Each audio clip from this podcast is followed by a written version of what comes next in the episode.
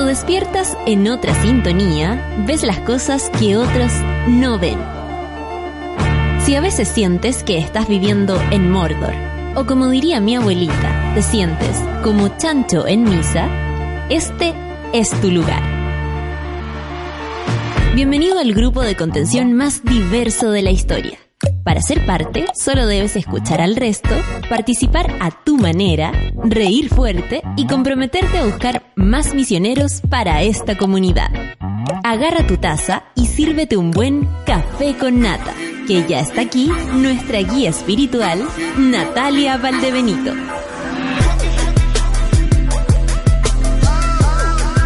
¿Cómo están los panas? Ahora que lo dijiste me dieron ganas de saludar así a la monada. ¿Cómo está monada? Yo estoy bien, eh, agradezco que estén del otro lado, como siempre, me hacen muy feliz, muchas gracias. Eh, hoy día despertamos con un mensaje muy bonito.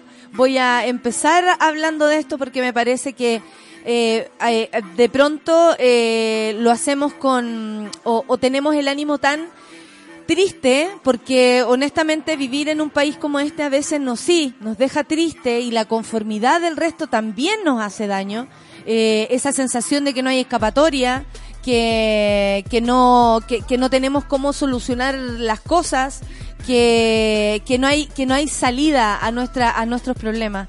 Bueno, eh, hoy en la mañana, al, al levantarme, veo en el, en el Twitter eh, un saludo de mi querida Vinca Jackson. Le mando un abrazo a Vinca y a James Hamilton que nos agradecen al equipo de Sube la Radio, al equipo del Café con Nata y también a ustedes, Monada. Aquí todos hemos recibido un saludo de amor, por eso puse Café con Nata para que nos entendiéramos, porque si decíamos nada nos, salva, nos, nos salíamos del, del, del rollo eh, eh, del equipo que también tiene que ver en esto. Son ustedes y nosotros. Eh, que nos agradecen el apoyo que, que dimos a este, a este camino que ha sido, porque es un largo camino, nosotros somos una parte menor. Pero Vinca en un Twitter nos agradece el apoyo por las firmas que alguna vez juntamos acá. De hecho, la foto que subió es de es del otro lugar, eh, muy bonito recuerdo. Y mm, la verdad es que nosotros no tenemos más que agradecerles a ellos. Eh, creo que James y Vinca han hecho de su dolor una lucha, han hecho de su dolor y su historia un, un aporte. Y eso es para aprenderlo. De pronto nos ahogamos, sentimos que no hay escapatoria, que tenemos, como ayer hablábamos de la depresión, esta semana hemos hablado mucho de, de salud mental, de depresión, de cómo estamos, de cómo nos sentimos y honestamente siento que, que de pronto estas son las luces que nos hacen entender lo que, que, que, que sí, que hay salida. Eh, no, no sé, ellos nos agradecen a nosotros, pero somos nosotros. De hecho, es Chile entero el que le tiene que agradecer, porque gracias a ellos, vamos a repasar después lo que está ocurriendo con, con esa ley, va pasando el carrito, eh, gracias a ellos, hoy eh, muchas personas se levantan con la sensación de dignidad, de, de que esto ya no va a pasar más de alguien que esté, por ejemplo, sufriendo abuso en este momento, sabe que habrá una ley mañana para que se pueda defender. Y eso es parte del trabajo de, del equipo también y principalmente de la cabeza de Vinca y de James. Muchas gracias, Vinca y James. Muchas gracias. Eh, vamos a tomar, ah, ¿te cachai? Porque hay que celebrar. Pero los abrazamos fuertemente. Oye, y yo también quiero partir el día saludando a la cumpleañera del día, una música que queremos mucho y que personalmente adoro con toda mi alma y ahora alberga a otra musiquita ahí abajo. ¿Qué me dicen ustedes?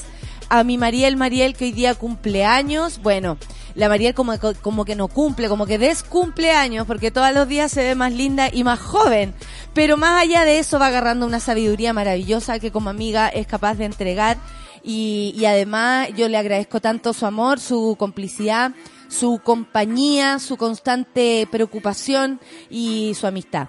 El café con nata también la quiere mucho, los monos y las monas también, por supuesto. Podríamos invitarla también a hablar de este nuevo periodo, de cómo es, cómo es crear con un ser adentro moviéndose. El otro día llegó a la casa, a mi casa y le digo, ¡ah! le toco la guata y te digo que mi sobrina empezó, pero alucinada, me empezó a abrazar a través del estómago de, de, de la Mariela. Así que, eh, nada, pues allá adentro y allá afuera hay dos grandes mujeres a las cuales yo abrazo hoy día. Y en tu cumpleaños, amiga, vamos a hacer un estreno aquí. 9 con 6 minutos. La nueva canción de mi querida Mariel Mariel. Somos piel. Atención entonces. Estreno y cumpleaños. Feliz cumpleaños, Mariel Mariel. Bienvenida, monada. Café con Natenzuela. Mariel, Mariel, ella es flow latino, mami. Uh, uh. Yo le canto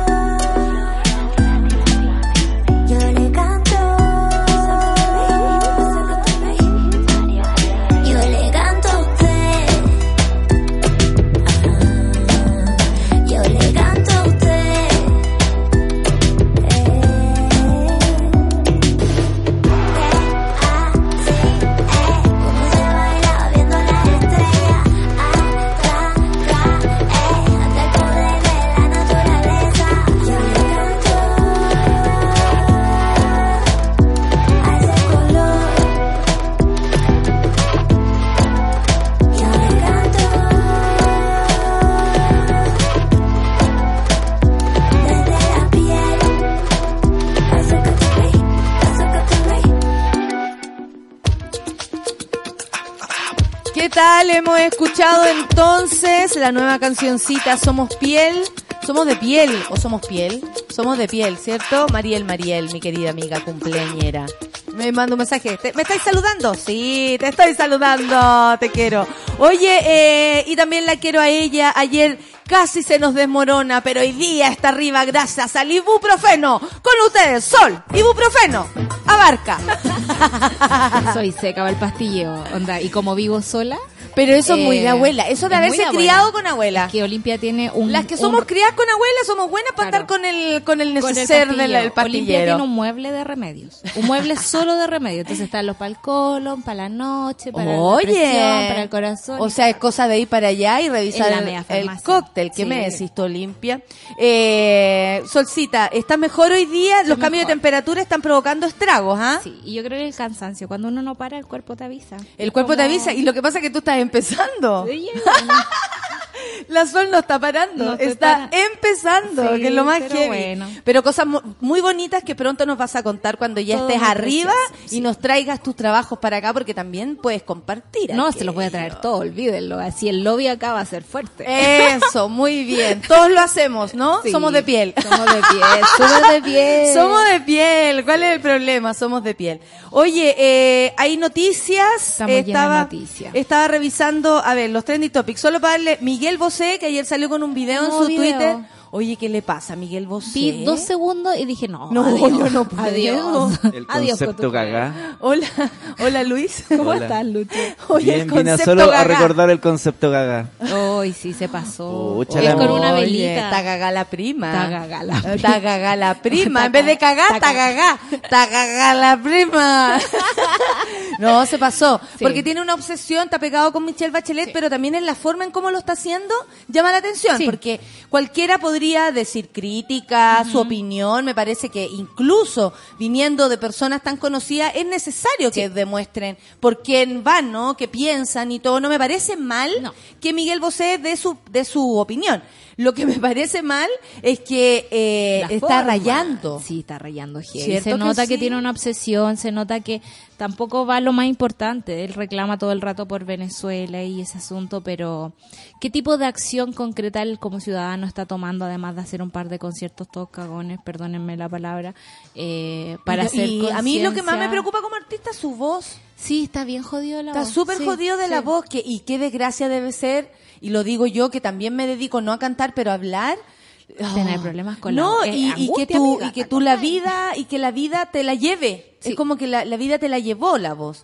Ahora, se sirvió, Tele. se sirvió la prima, Se se, super sirvió, sirvió. se sirvió, sirvió, Lo sirvió. comió y lo bailado no, se lo quita nadie. No, Cada nadie, noche nadie, vendrá nadie. una estrella. Exacto. Cada noche.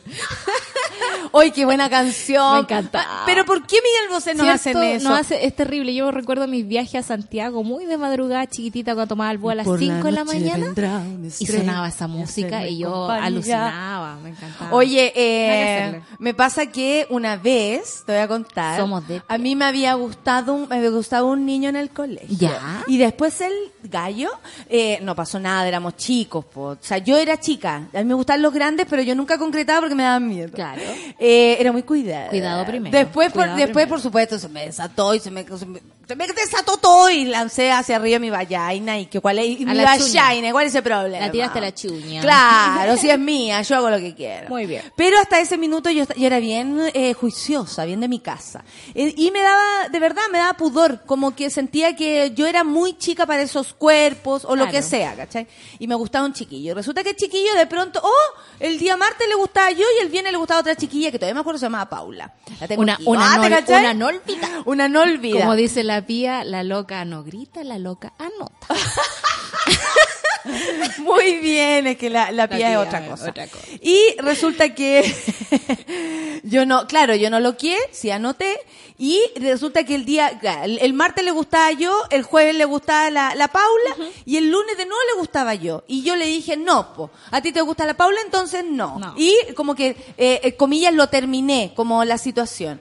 Y podéis creer que en la tarde de pronto abro el teléfono así, hola. Y por la noche vendrá una estrella. Y si tú no vuelves. Y yo, ¿qué es esto? Cortaba. Después, si tú no vuelves. ¡Oh! ¿Y qué pasa si contestaba tu abuela? Oye, están weando, habría dicho mi abuela. ¿Cachai? So- eh, me te viene el dedo, mierda. Porque así le decía la gente que llamaba y se equivocaba o hacía Claro. ese tipo de cosas. Así que me dedicaron si tú no vuelves al teléfono. Mira tú, ¿Cómo lo qué ves tú? lindo. Si tú no vuelves. ¡Ay! Yo estaba, pero así, dando vueltas. Eso me pasó con esa canción de Miguel Bosé que estábamos pelando ahora, porque, eh, ¿cómo se llama esto? Nos hace, no, no, no- nos hace sentido ahora que estábamos pensando en, en Miguel Bosé. Ay, Y en si todos los no cancelados vaya, en realidad, como que no está poniendo. Me gusta Tan que incluso esas cosas sean puestas en cuestión. O sea, como que no demos por sentado nada. Que la música que nos gusta también nos puede causar problemas. Claro, y ayer, por ejemplo, uno, unos locutores en la radio hablaban, el acero, un amigo mío, eh, hablaban a propósito de Miguel Bosé, o sea, perdón, de Michael Jackson y todo, y que les parecía que lo de la música o, o libros que se habían escrito Claro. hace tanto tiempo era un poco difícil cancelarlos ahora después de todo el comillas eh, camino Claro. de ciertos discos, de ciertas cosas. Yo yo insisto, eh, la música usted puede decidir si la escucha, una radio también puede decidir Sí. si la escucha, pero más me parece importante el comportamiento concreto de la radio y, y- y- y entero de radios. Sí. Por ejemplo, si la radio no pasa a, a, no sé, a Michael Jackson, pero le da eh, eh, cancha de tiro lao a Nicolás López, Claro. como, ¿cachai? Es como, o, o no escucha a las víctimas de aquella persona. Es una acción no entiendo solo nada. cosmética. No entiendo Nada. Es solo publicidad. Claro, si no ayudaron a nuestros queridos Vinca y, y, James en algún momento, no sirve de nada que se opongan ante, ante la pedofilia. Sí. No sirve de nada. ¿Cachai? Entonces, vamos a lo concreto también, al día a día. Son acciones demasiado inmediatas que poco tienen que ver con, con una trascendencia. Es como súper publicidad. Entonces también tenemos que tener ojo con eso. A nosotros nos gustan la- las vidas íntegras, nos gusta como los caminitos largos. Y yo creo que eso también es, es lo que viene, Sol. Sí. Tal vez mucho tiempo nos dejamos pisotear o dejar llevar también por ciertas cosas. Y uno puede elegir a ciertos artistas por, por, por ciertas situaciones. Ayer Claro. nuestro amigo estuvo en un bar donde eh, trabajó un músico cancelado by por alguna, eh, alguna rama y resulta que dice que no había tanta gente. Claro. Entonces también eso está influyendo. ¿Y por qué no? Son los nuevos tiempos, hija. Son los nuevos No tiempos. mejores, pero nuevos. Claro. Nunca mejores, no están mejores porque nos están pasando goles, Inmejores. pero Todos los días, todos los días. Oye, la Orfe pregunta si no, ¿Qué ¿qué, pe- qué pensamos del cambio de hora? Creo que es pronto. eh, Les aviso, les aviso. Lo tenemos por ahí. Les aviso de inmediato. No estamos pescando eso porque antes era en marzo. Y yo me acuerdo súper bien porque era el, el cumpleaños de un compañero mío del colegio, de mi querido Butoni, más conocido como el sátiro. Y, eh, Ok. no piensen mal, no, No, piensen no, mal, por jamás, favor. Ya le decíamos sátiro por otras cosas. Ok. Bueno, mi amigo, el sátiro, eh, estaba de cumpleaños justo el día que cambiaba la hora y éramos muy felices porque podíamos carretear una, Una hora, hora más. más. ¿Cachai? Sí. O sea, ya no iban a buscar a la una. Qué hermoso. Entonces igual el cambio de luz no era tan terrible. O sea, era más terrible en marzo que ahora. Ahora sí, de hecho yo ayer me levanté muy temprano y estaba muy oscuro y no co- como que no amanecía nunca. Este sábado, 6 de abril, se llevará a cabo el cambio de hora, el cual permitirá para pasar al horario de invierno 2019 y cuya medida se extenderá hasta el primer sábado eh, de septiembre, el 7 de septiembre. Eh, con este régimen de horario, dice Susana Jiménez, mira el nombre que se sacó. ¿ah? Hemos querido, ah, te cachai, privilegiar a la hora de luz en la mañana, que va directo a beneficio del bienestar, dice de las personas y sobre todo de nuestros niños que deben llegar al colegio con luz día para iniciar su proceso de aprendizaje. Bueno, la luz provoca un montón de cosas en el cuerpo. Demasiadas. Es nuestro reloj. Ayer yo escuchaba en la radio a una señora muy, que muy interesantemente decía que, aunque no lo creamos, hay una, hay un eh, temperatura de tu propio cuerpo, la luz en, eh, eh, externa, y tu mismo cuerpo te va diciendo qué hora es. Sí. ¿Cachai? Por la necesidad de alimento, por tu metabolismo. Eh, eh, si tú no tuvieras reloj, incluso podrías adivinar qué hora es Claro. por el correr del día. Te podrías equivocar de una o dos horas, pero el cuerpo sabe qué hora es, más allá de los relojes. ¿Qué me, me súper encanta. Yo tenía una profe de biología que siempre decía que era una irresponsabilidad no saber cómo funcionaba tu propio cuerpo. Y creo que hacerle caso a las estaciones, por ejemplo, y a las horas del día y a las señales que te va dando como la naturaleza es súper importante. Y los que vivimos en ciudad lo Deberíamos perdemos seguir conectados, claro. Lo, lo perdemos muy muy rápidamente y, y a veces ese tipo de cosas son las que nos sanan, las que al mismo tiempo nos van regulando de a poquito. No, y por ejemplo, eh, la secretaria de Estado afirmó, Susana Jiménez, entre las regiones de Arica y Maule no habrá prácticamente ningún día en que amanecerá después de las 8 de la mañana. En tanto, entre las regiones de Biobío, entre Biobío y Aysén, se reducirá en 56 los días en que saldrá el sol después de las 8. O sea, lo que se quiere es eh, aumentar las horas de sol. De sol. Por su parte, la región de Magallanes y la Antártica chilena, después de haber peleado un montón por esto, quedan excluidas de la medida debido a presentar condiciones de luz distintas a las del resto del día, además, por la decisión de los mismos habitantes determinada en el 2017. ¿Se acuerdan que eh, hubo una discusión y ellos fueron muy fuertemente, eh, reclamaron fuertemente, diciendo porque en verdad hay menos luz?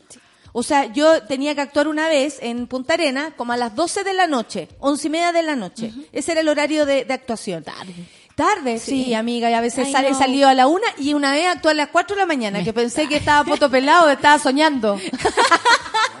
4 de la mañana en Argentina. Ah, mira, que los argentinos viven en otro Así mundo. somos, Me ¿viste? Bueno, y ahí actué a las 4 de la mañana y de hecho partí así como, no estoy soñando, no estoy durmiendo, no estoy a pelado, estoy vestida. Eh, bueno, eh, y tenía que actuar y resulta que me fui a la piscina como a relajar, estaba sola y me fui a la piscina y yo figuraba, relajada, total había luz. Claro. Y de pronto me dicen, eh, ¿usted, usted tú actúa más rato? ¿En un ratito? Y le digo, sí, más rato. Me dice, más rato si son las diez y media. No. Y me tuve que sal- poder correr y llegar casi como que secándome el pelo al Claro. escenario. ¿Cachai? Porque de verdad Porque la luz te, de- te desconfigura, digamos, tu, te tu desconfigura propio reloj. y tu propia percepción de lo que está pasando. Bueno, eh, el cambio de hora será este sábado 6 de abril. Se deberá trazar una hora los relojes. O, de- o es decir, cuando marque las 12, usted le pone las 11. Voy a dormir una horita más este fin de semana. Sí, Lo pensémoslo lo así. siento como un regalo. Pensémoslo Igual te así. vaya a despertar como a las 7 de la mañana. Siempre, nueva. toda la vida, O pero... sea, y ahora me voy a despertar al baño como a las cinco y media, entonces. Sí, yo no me quejo. A mí me gusta quedarme en la camita, en pijama y A ser mí me encanta. Me encanta ese momento que uno dice, es Mm. sábado. No hay que levantarse. Este sábado una buena noche para no ser DJ. Exactamente, porque una hora más. ¿Te pagan una hora extra más? No, Nica. Ah, tú salías a las 4 y da lo mismo si se adelantó o se atrasó. Como algo así, porque tu Claro. horario es hasta las 4 No, y no po. da lo mismo si son las 4 de ayer. No, pues, o sea, eh, si, si se cambia el horario, se, se rige el nuevo horario. pues. Entonces sería una hora más de noche. Claro, pero te la pagan, dice la... No, pues no te la pagan. Eh, eso es lo malo, pues, porque si es una hora más de noche, Por está eso bien. digo que bueno que este sábado no me toca. Muy bien, amigo, muy bien. Que descanse o que estés carreteando y de pronto, ¡la 11 de nuevo!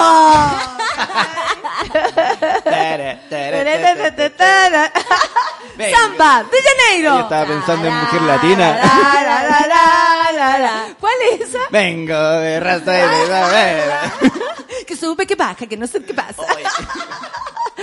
Oye, eh, esta noticia no es muy alegre. Está entre los trending topic también. Y a ustedes les llamará la atención el nombre, porque está Felipe Camiroaga. ¿Por qué? Porque Gustavo Cariaga, un productor muy conocido y muy amigo de, de Felipe Camiroaga, falleció esta mañana debido a unos medicamentos eh, que tuvo que tomar por creo que se mezcló entre los de la alergia que él tenía y unos medicamentos que le dio el dentista. Esa cuestión es súper complicada. Y hubo un problema, claro, y además que los adultos vamos manifestando, eh, no, o sea, no es definitiva ninguna alergia, o sea, tú puedes demostrar una alergia pasado a tu edad. Y lo- eso le pasó a Gustavo Cariaga. Yo solamente lo nombro esta mañana para que sepamos lo que está pasando, pero también porque son esas personas que no- nos divirtieron. Porque son esas personas que a lo mejor aportaron a esas mañanas donde está el Felipe y la gente se sentía acompañada. Sí. ¿Por qué es tan conocido? Porque era un, era súper lúdico, era imitaba a, a Cocheante y, y rompía todo en el, en el set. Y el acuerdo era que Felipe le dejaba hacer eso porque él iba a pagar después. Ya. ¿Cachai? Así como rompe todo y yo pago. Y ese era como un acuerdo del, de ellos. ¿cachai? Para mostrar esto, como. ¿qué te pasa? ¿Qué te pasa? Y el otro le, le asusaba así y el, y el Fernando Cariaga le daba y le daba y lo hacía, Gustavo, perdón, y lo hacía súper bien. Eh, me acordé, dije Fernando porque tiene una sobrina que yo conozco que es Fernanda, a la cual también le mando un abrazo. Me imagino que debe estar eh, muy complicado todo, pero eh, lo vamos a recordar. Esto es muy lindo para la familia. Creo que un productor tal vez nunca destaca por esas cosas y él sí. Y por lo mismo esta mañana con risas y con esas risas que estábamos teniendo hace dos minutos atrás lo recordamos. Yo lo pongo acá para que lo recordemos. A mí me parece que cualquier persona divertida merece mi saludo. Es Porque lo- los quiero. A los divertidos yo los quiero. Y en un mundo tan terrible como este, cuando la gente te hace reír y tiene la intención de hacerte pasar un buen momento, porque solamente tiene un micrófono, Claro, una cámara, claro. eh, es algo que uno agradece de verdad. Era muy entretenido, dice la Orfe, por ejemplo. Se acuerda de él. Qué bacán. ¿Me iban a decir algo? No, yo nada, Ah, ya. eso. Eso. quería decir, por eso está en Trendy Topic también Felipe, eh, básicamente porque eran súper amigos. Eh, yo creo en los encuentros de, en, en el, en el más allá o en el más acá, donde sea que eso pueda suceder. Así que, nada, pues. No todo puede ser tan negativo al momento que esto se acabe. Se acaba, no se acaba, no lo sabemos. Kurt Cobain también está en Dick Topic porque salió un libro un libro de su manager que habla como de, de una inteligencia que él ocultaba mucho.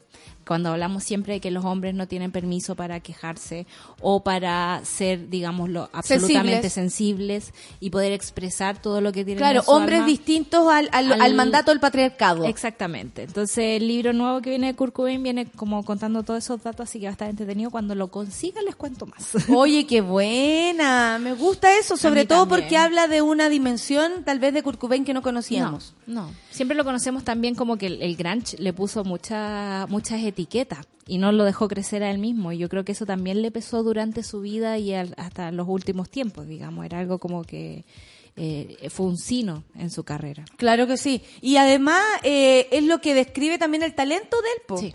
Por algo hizo las canciones que hizo, por algo su sonido era como era, Claro. por algo es el artista que es, ¿cachai? O sea, no, todo lo construye, su pasado, su historia, su, lo que le gustaba, lo que no le gustaba, lo sensible que era, la ausencia tal vez en él de masculinidades más reconocidas en rockeros, Claro, ¿cachai? Como para hacer la diferencia entre, entre el rock y el grunge, en algún momento era como que el grunge, ah, los llorones, los Sí. emo, los, ¿cachai? Como, hasta la forma de vestirse de los amigos que eran grunge eran distintas a la, a la de los otros. Sí. Y, y, y eso también construye seres humanos distintos. La música de él, eh, porque es de súper de mi generación, eh, Kurt Cobain, o sea, nosotros En la- lloramos. En la música del colegio. en la música del colegio y de mi edad, pero en la Total, uh, sí. absoluto. Y te gustaban los chiquillos que se sabían las Tan, canciones.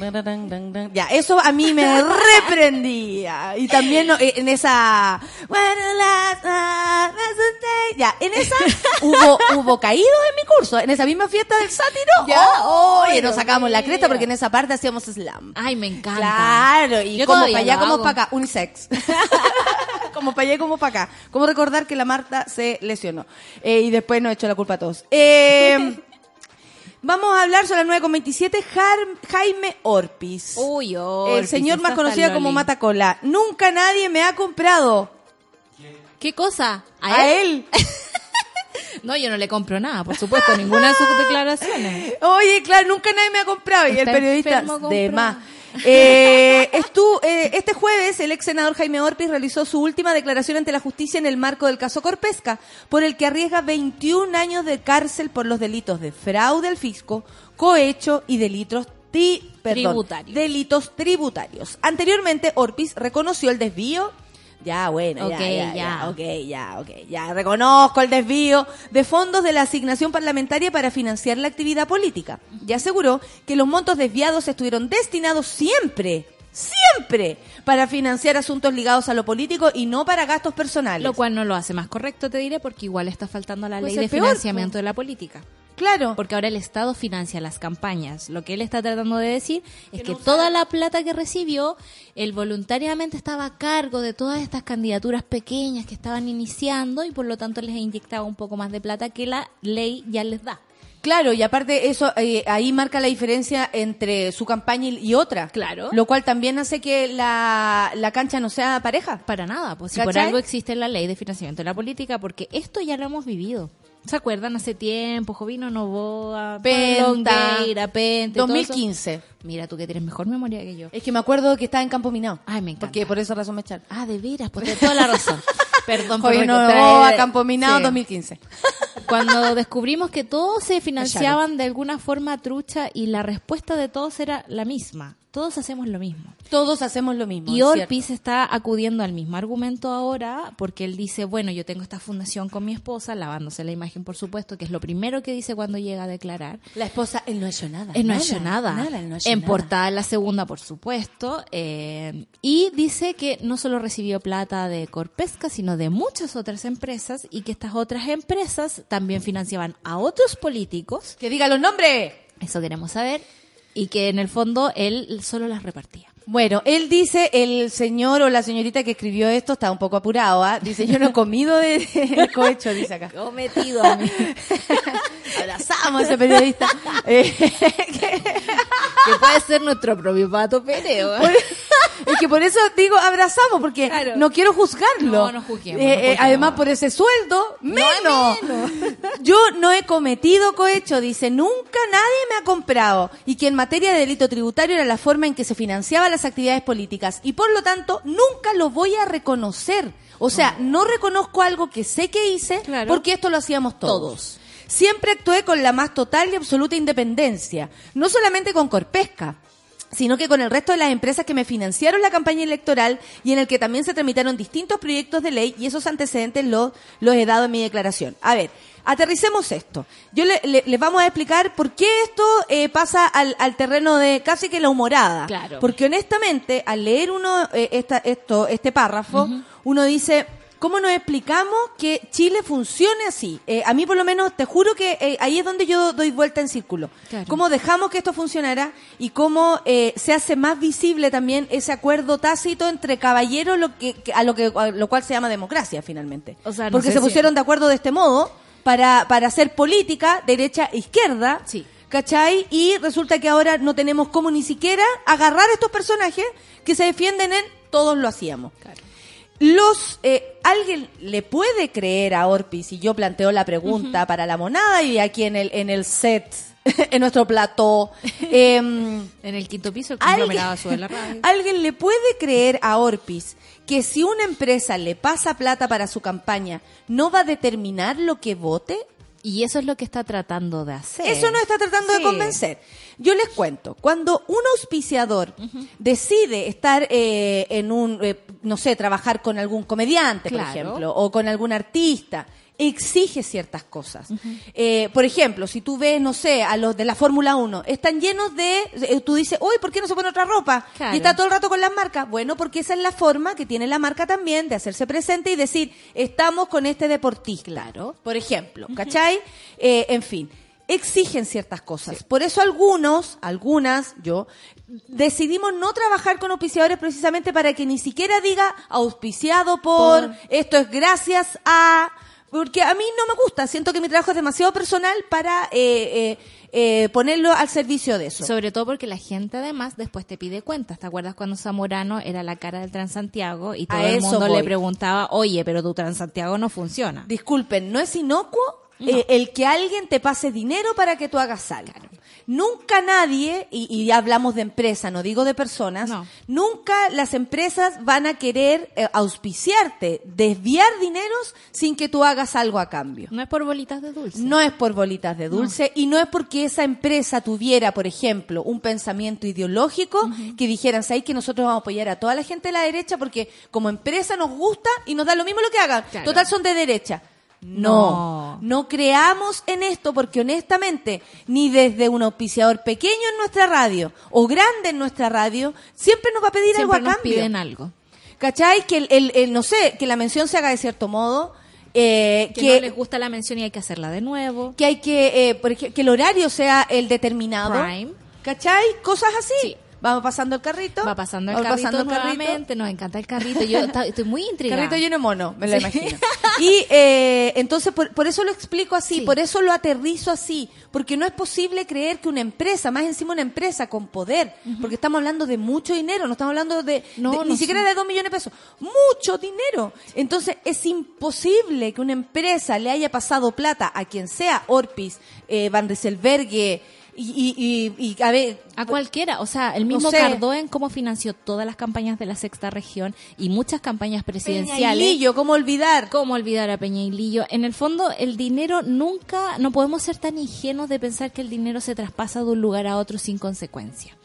Y ese es el problema de nuestra política, que en el fondo, claro, es un mecanismo de que todos hacen, pero no podemos permitirnos pensar que no ha pasado nada aquí. Exacto. Por ejemplo, ayer escuchaba a la expresidenta de Senda sobre esta nueva ley que mm, dile que- no a las drogas. incluso te ataca a whatever, ella, te ataca. Está súper ataca.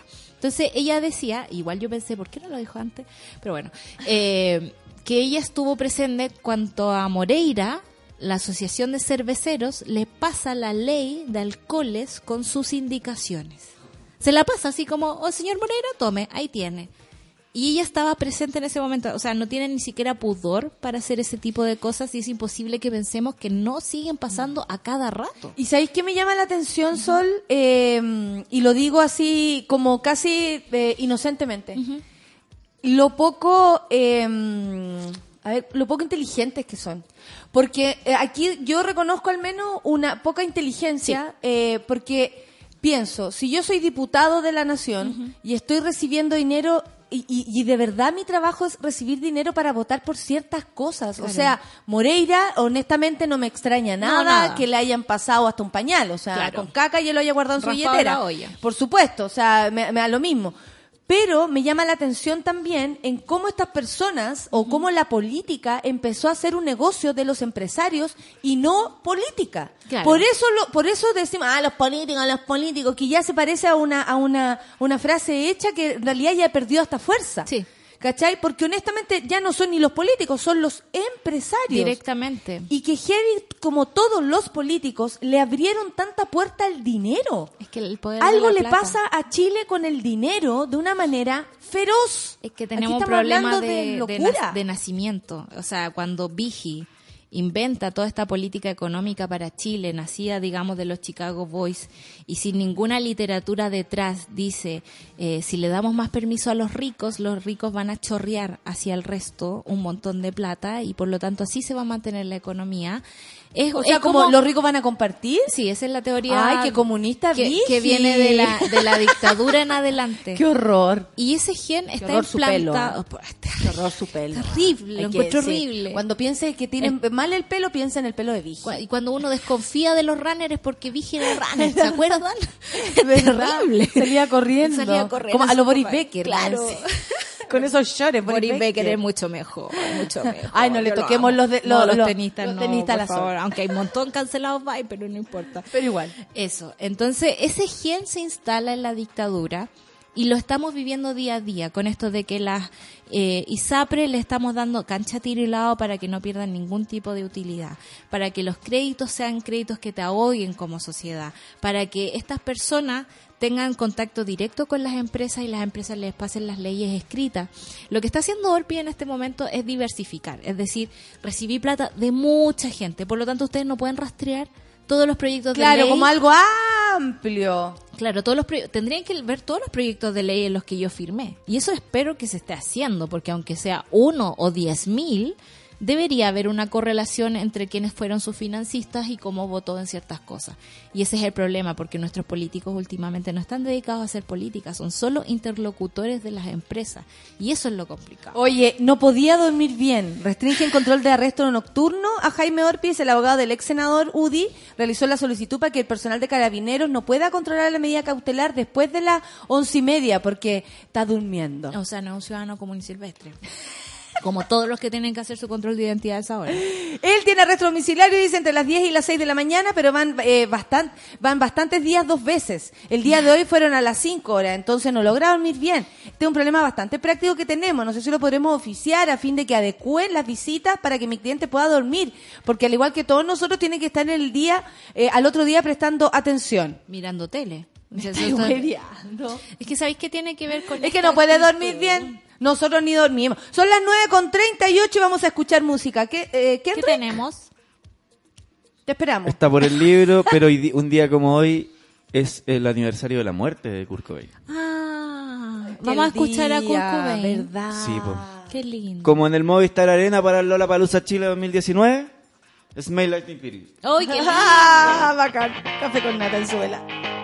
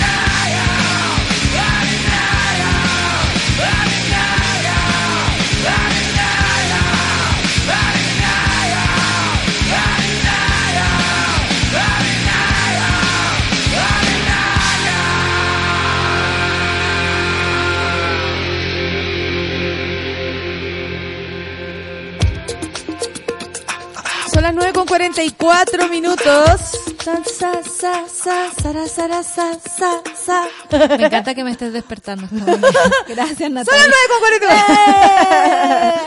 Oye, eh, es que lo que pasa es que veo las noticias y me dan ganas de suicidarme, básicamente. Oye, no lo pero- digo de mala manera, lo digo de la mejor manera, porque honestamente eh, dan ganas de, de todo. Mira, la región de Tarapacá, dice la Pali, igual es, es trending topic. Yo también la estaba mirando. Anoche hubo lluvia y truenos históricos en Iquique. Está Cambio todo climático, cambiando. amiga. Sí. Echamos a perder el clima. Sí, lo echamos a perder nosotros. Oye, y feminismo también es cuidar el planeta, ¿eh? También nos vamos a tener que hacer cargo de eso. ¿Dónde están los feministas que nos están haciendo? cargo Oye, hoy día me, me pasó una cosa muy extraña porque me vine en metro y siempre me vengo caminando en la radio porque me gusta caminar. Y en la mañana tiene lo suyo también. Sí, y en el metro habían dos personas sangrando ¿Cómo? a la hora punta. Yo decía, eh, ¿cómo estaríamos de... ¿Cómo sangrando? Sangrando, o sea, o sea, empezaron a, abrieron las puertas del metro, empezaron Ya. a llamar a los guardias y la gente gritando y salieron dos personas sangrando del carro.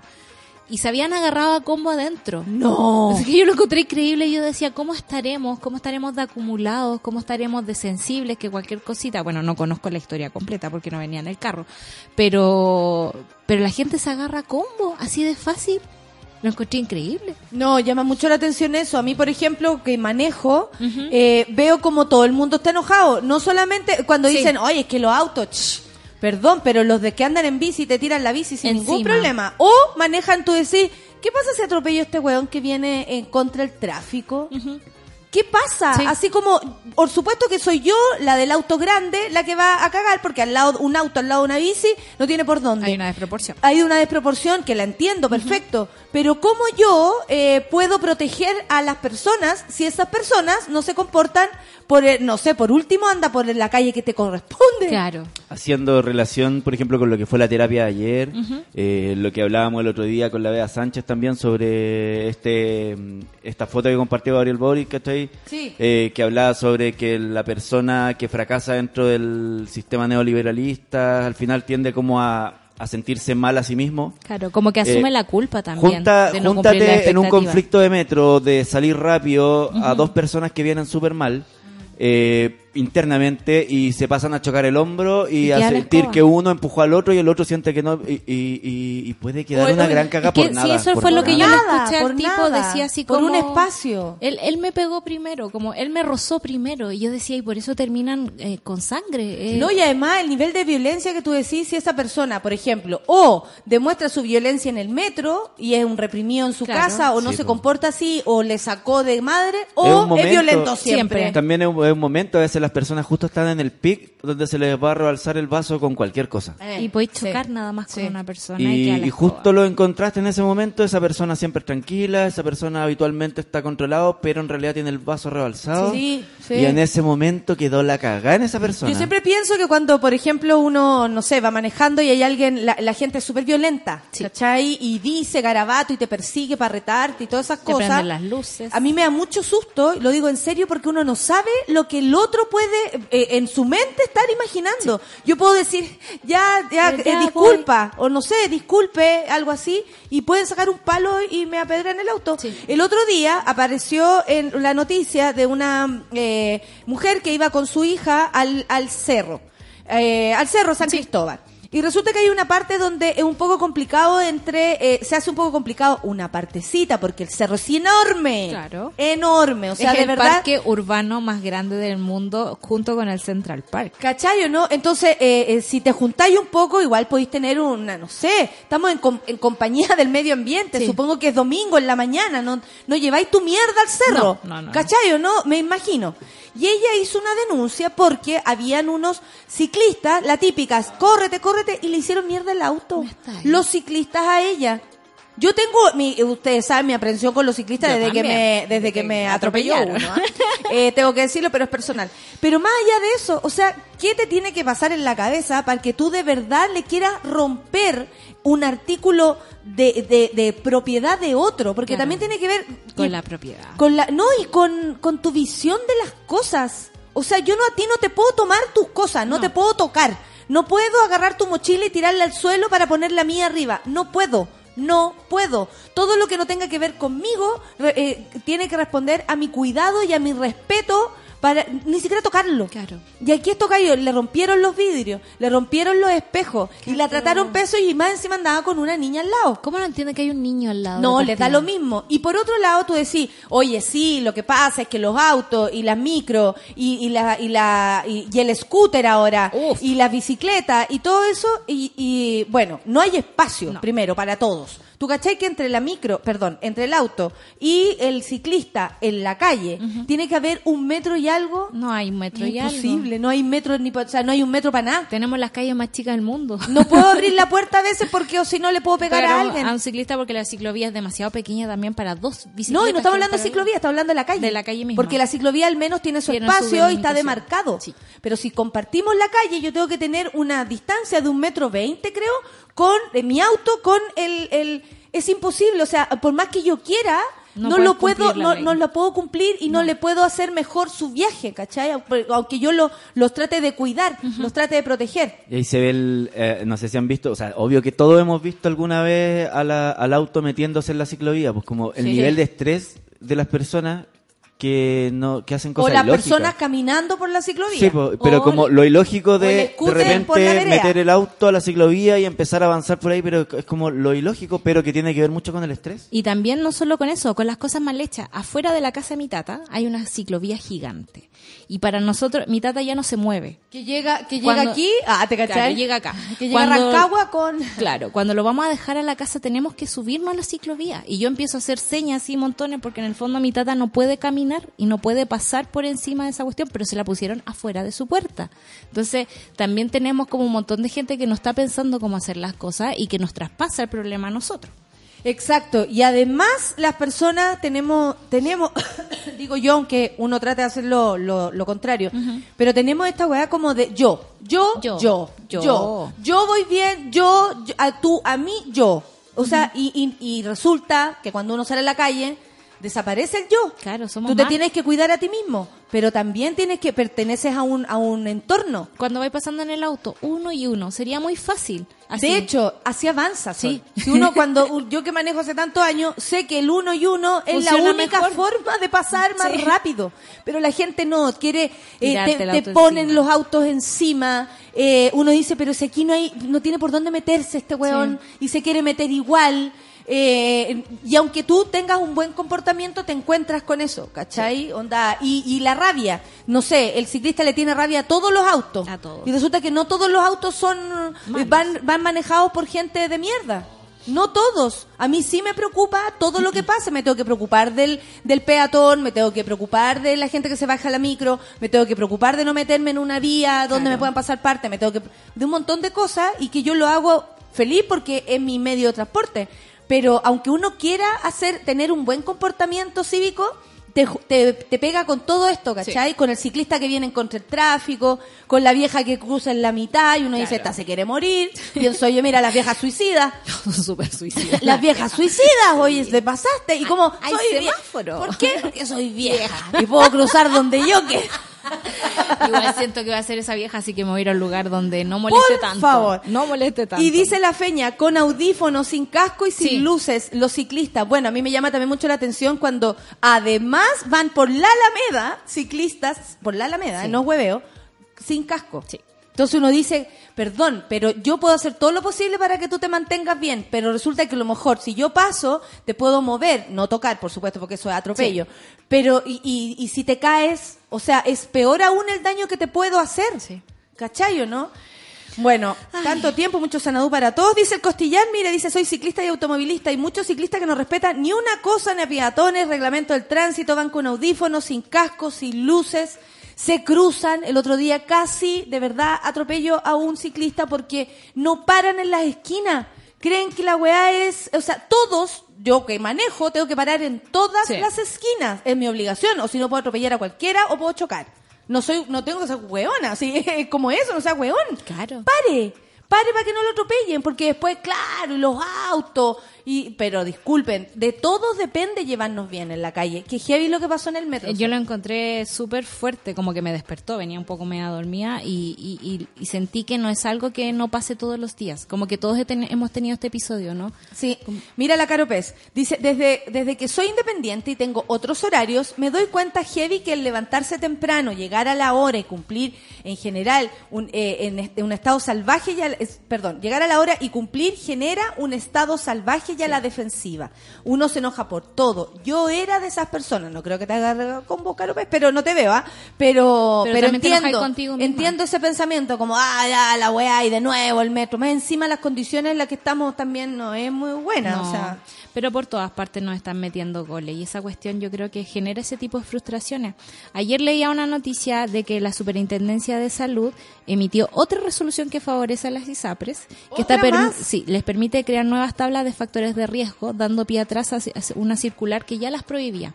Y eso es lo que está pasando mucho en este gobierno. Primero había una, un- una resolución que decía que en, en un plazo de- desde ahora en adelante ellos no te podían subir el plan unilateralmente. En el fondo eso que hace que subieron ahora el 5% a todos, no lo podían hacer. ¿Y qué hizo el gobierno? Les dio permiso para que se demoren dos años en poner en práctica ese asunto. Cuando a nosotros nos cobran por adelantado, No, y esos digamos, dos del- años lo van a seguir cobrando. O sea, Por como supuesto. organízate. Sí, no pierdas nada. Organízate para seguir robando.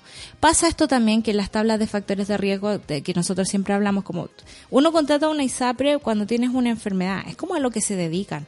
Pero mientras más enfermedades tú tienes, como que peor te tratan. Es como que no supieran con quién están tratando. Es muy extraño. O, sea, claro, trabajan para las personas y tratan mal a las personas. Claro, y lo otro es que, por ejemplo, yo mujer tengo mucho más riesgo que el Como Lucho si un como- comediante entra enojado al escenario y putea al público. Exactamente. la Nada misma- que ver, yo Nada trabajo para la gente. Tengo que hacer de esto un momento agradable. Entonces sabemos que esto está pasando, que este, pasó también lo de los independientes, digamos que estamos obligados a cotizar adelantadamente un año. eh, y, y se están deshaciendo muchas cosas que se habían hecho en el gobierno anterior. Y eso es lo complicado, yo creo, para la gente, porque realmente está afectando a los bolsillos. O sea, a- vas a tener menos plata para ir a comprar pan. Y va a estar más, la- más enojada la gente para, subirse al metro y ya no va a ser dos personas sangrando, va a ser un montón de personas. Imagínate lo peligroso esas dos personas adentro. Si alguno de verdad hubiese tenido un arma, un cuchillo. Claro, o uno que va media turuleca ahí al lado, no sé, te de repente y te llega el combo, eh, está, eh, corren más peligro. Entonces,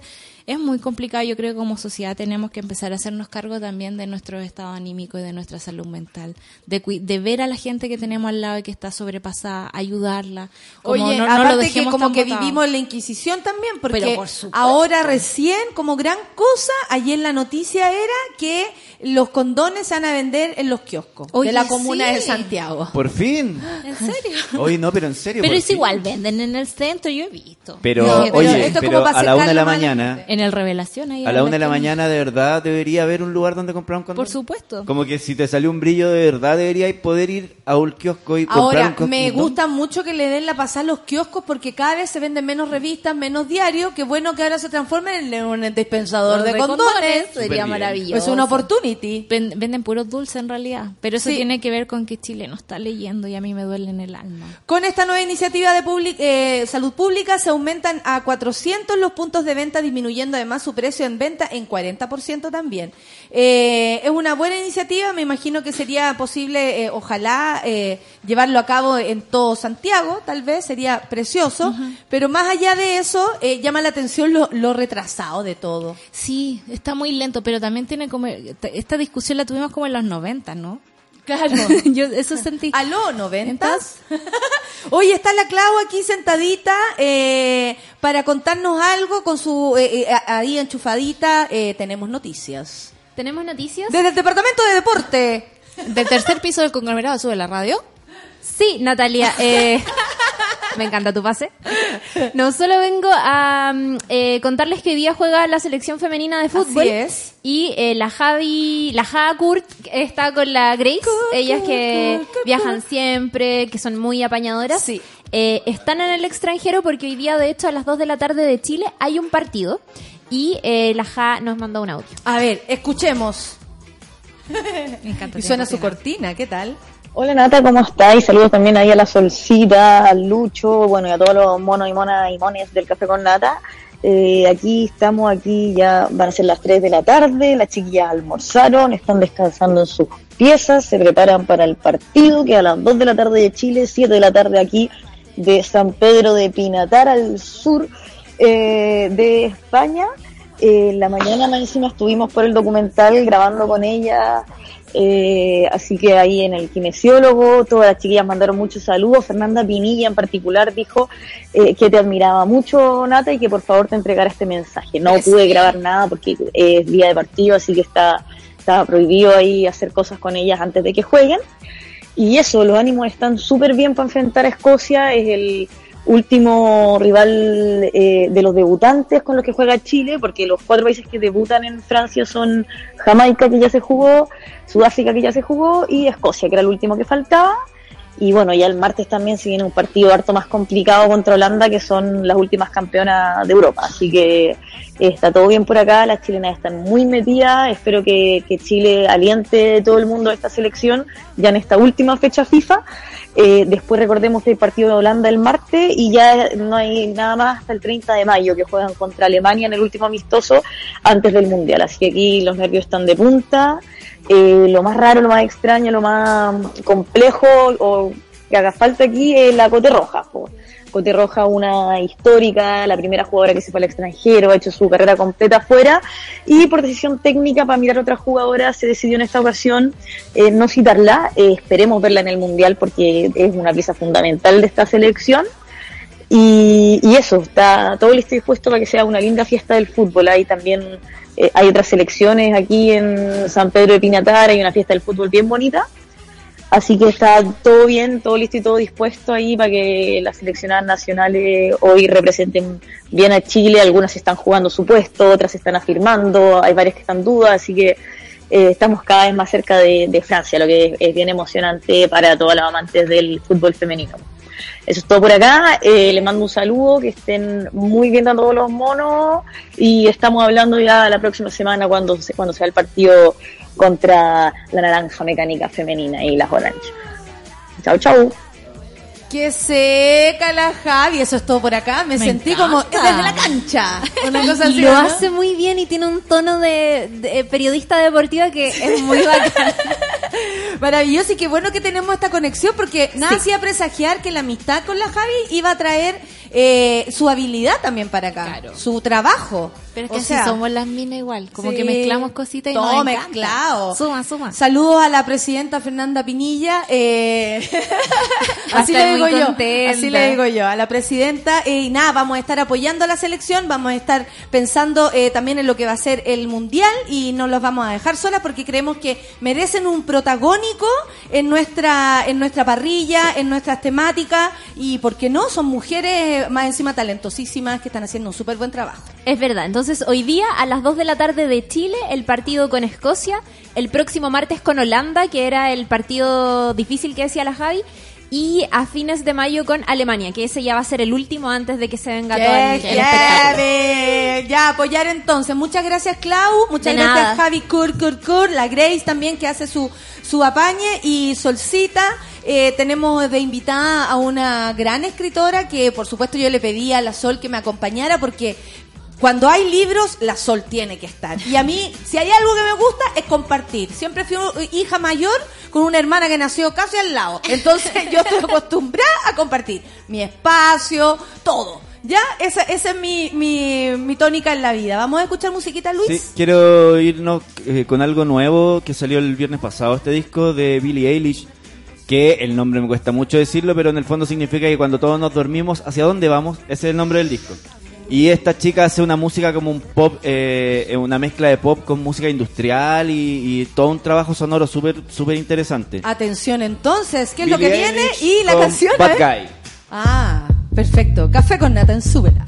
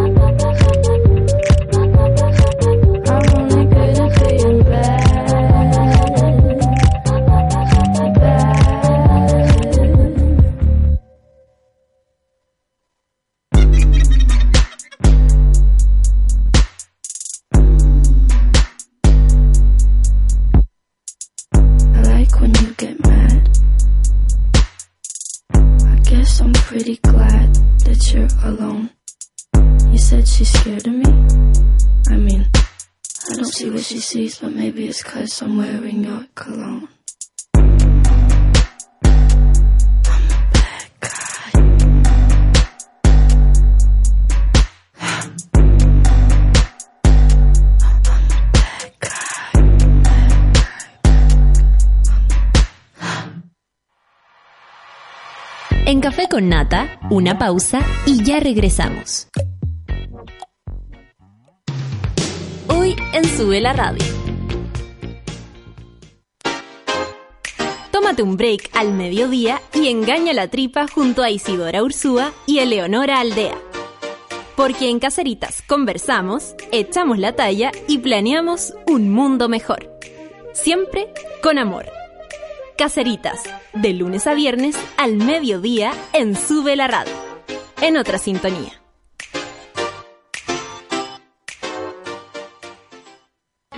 Hoy a las 3 de la tarde sube al vuelo N469 con destino a Ciudad Cola. Comandado por las capitanes Cecitar y Luchito y con calidad certificada Gansas Airlines. Solo por Sube la Radio. Pedro Quirós, Presente. Sofía Molina, Aquí presente. María Paz Escalona, Presente, profesora. Ana Jara, Ana, Ana. Mientras no decidas tomar un papel en esta historia, muchos niños y niñas seguirán postergando su infancia para vivir una vida que no les corresponde. La infancia de América es impostergable y queremos que tu compromiso junto al de América Solidaria también. Ingresa a la historia de Ana.cl, conócela y descubre tu papel en ella. En Sube la Radio, Living Levi's. Datos y anécdotas que nos gustan de la moda y la cultura pop. A comienzo de la década de los años 30, las mujeres en Estados Unidos podían ser arrestadas y llevadas a la cárcel por usar pantalones en espacios públicos.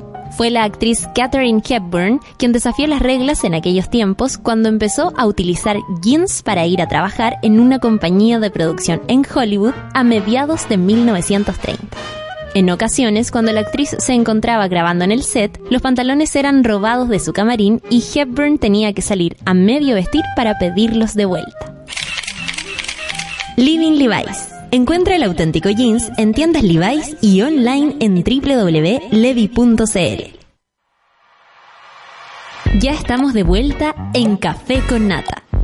Llega el otoño, cambio de temporada y en Levi's ahora encuentras todos los modelos de tiro alto que nos encantan. Son los calces high rise, hay rectos, otros más pitillos, otros parches con parchecitos y otros destroyer, para todos los gustos. Y para los men llegó una nueva línea de jeans tupper que además se pueden usar con zapatillas y quedan con un look vintage noventero. Encuentra la nueva colección en tiendas Levi's y por supuesto online en www.levi.cl. Tómate el tiempo para conversar, que en Café con Nata es lo que hacemos ahora junto a un nuevo invitado. Ahí tenemos que ponerle un, nue eh, un nueve invitade, algo así, ¿o no? Porque también o si no queda muy masculino y yo ya como que ya no quiero hablar en masculino. Eh, Por lo menos cuestionarlo. por lo menos cuestionarlo. Alejandra Costa Magna, nosotros estamos muy contentas, eh, estamos con la sola acá porque si vamos a hablar de libros o de literatura o con escritoras y escritores, me parece que es, lo, es menester, ¿no? Eh, estar a la altura. Un, un honor tenerte acá, lo digo en serio. Muchas gracias Natalia, gracias Sole, gracias por la invitación. Y sí, pues, estamos con escritores y escritoras. Escritoras y el, escritor- el escritor es queda como... Sí, e- escritores. Inclusivo por sí solo. Sí, los escritores. Eso, saquémosle la S. Los escritores, les escritores. Bueno, tu nueva novela, El sistema del tacto, yo la estoy leyendo, estoy encantada y debo decir, con el relato, con tu forma de escribir. Eh, llegué acá pelándole el cable a la sol a propósito de eso, como, ¿cómo escribe esta mujer? Eh, como que te, te- te- como que me tomaras de la mano y, y- y con sensaciones, con olores, con atmósfera, eh, nos transmites un mundo. Bueno, eh, esto habla de, do- dice acá que escribe sobre tu historia familiar, yo quiero empezar por ahí, pero vamos a hacer un, un- un contexto del libro para que la gente lo, lo vaya entendiendo. Ania, la protagonista, recibe una petición de su padre, que es que acuda en representación de la familia a despedir a su tío Agustín, quien agoniza al otro lado de la cordillera. Vamos a empezar por ahí. ¿Esto es cierto? Eh, sí y no. La, la fan, ¿esto es cierto? Así, la trivia, la trivia. No, como siempre, como, como en la toda, toda literatura, toda narrativa, eh, hay por supuesto muchos elementos que parten de, un referente real, de una documentación, pero después entra en una juguera que es la ficción y, y- y claro, todo se va volviendo muy mixto. O sea, el origen es real. Pero lo que yo hice con esos materiales, claro, entra en un terreno en el que ya al, al ponerlo, al, al poner a funcionar la máquina de la memoria, ya opera también la máquina del olvido. O sea, uno elige Y del invento. y del invento o de la imaginación, Sí. pongámoslo como la imaginación. Sí. Eh, o sea, originalmente la novela partió eh, como yo quería hacer un, un libro documental con la historia de, mi- de la familia de estos migrantes, de toda esta tradición que parte a, a fines del siglo XIX en, en este caso era el Piamonte italiano Sí. y que llegan a Argentina. Entonces me interesaba mucho esas errancias donde estaba involucrado también mi familia y después se producía otras errancias que tiene que ver con bueno el cruce de mis padres después de, de Argentina a Chile entonces me interesaba cuánto de eso podía ser narrado hoy con, la- con el registro de hoy y con la actualidad y con lo que eso hoy día nos significa sobre todo en países como el nuestro donde esos temas de migración y xenofobia son Como que se nos olvidaron. Exactamente, y es como, uy, eso ocurrió en el pasado. No, pues, el pasado no ha pasado. El pasado está acá. ¿Cómo es para ti, Alejandra? Y, y esa fue como la primera pregunta que yo al menos quiero, quiero partir haciendo, que eh, es, es tomar tu historia. ¿Siempre lo has hecho? ¿Siempre parte, eh, cualquier historia de las tuyas, parte desde ahí de un, de un suceso familiar, de una duda familiar, porque uno está lleno de dudas. ¿eh? Sí. Increíble, mira para atrás y dice, ¿por qué? ¿Por qué? ¿Por Sí. qué? ¿Por qué? Eh, de algo así, de ti, parte de ti. Mira, decías ahora lo de la duda, y a mí me encanta, no me acuerdo de quién es esta frase, pero no importa, la adopto, mía. Alguien decía que, en el fondo, la- pensar en la literatura como el arte de no resolver el misterio. Y pensarlo en la literatura que a mí me interesa, porque hay mucha literatura que resuelve el misterio así, rapidito, ¿eh? ¿no? Y es como que rápidamente lo consumiste y se acabó. Sí. Y a mí me interesa justamente como esas zonas de vacío que quedan ahí y que tienen que ver con también con lo que tú preguntas, de desde dónde surge todo esto. Para mí todo surge de imágenes. Y esas imágenes, naturalmente, están vinculadas muchas veces con recuerdos, con trabajar desde, desde esa memoria. Siempre hay un punto de partida que me lleva inevitablemente a la infancia a algo que ocurrió ahí. Y que como dicen de pronto los psicoanalistas, es como que en los primeros tres años de vida está todo lo demás puro comentario. Entonces, hay algo que remite a eso, pero no en términos de confesión. sino de construcción. Sí, sí, sí, ¿no? sí. Como, o sea, ir trabajando con eso como una materia prima, como un material. Un punto de partida. Pero no desde el yo. Claro. ¿no? O sea, no es, no es mi historia, es aquello que yo pude percibir mirando a los otros, leyendo, experimentándolo, lo que sea, y luego transformándolo en la posibilidad, que también es lo maravilloso de la literatura, de, de crear un mundo posible a partir de eso que fue real.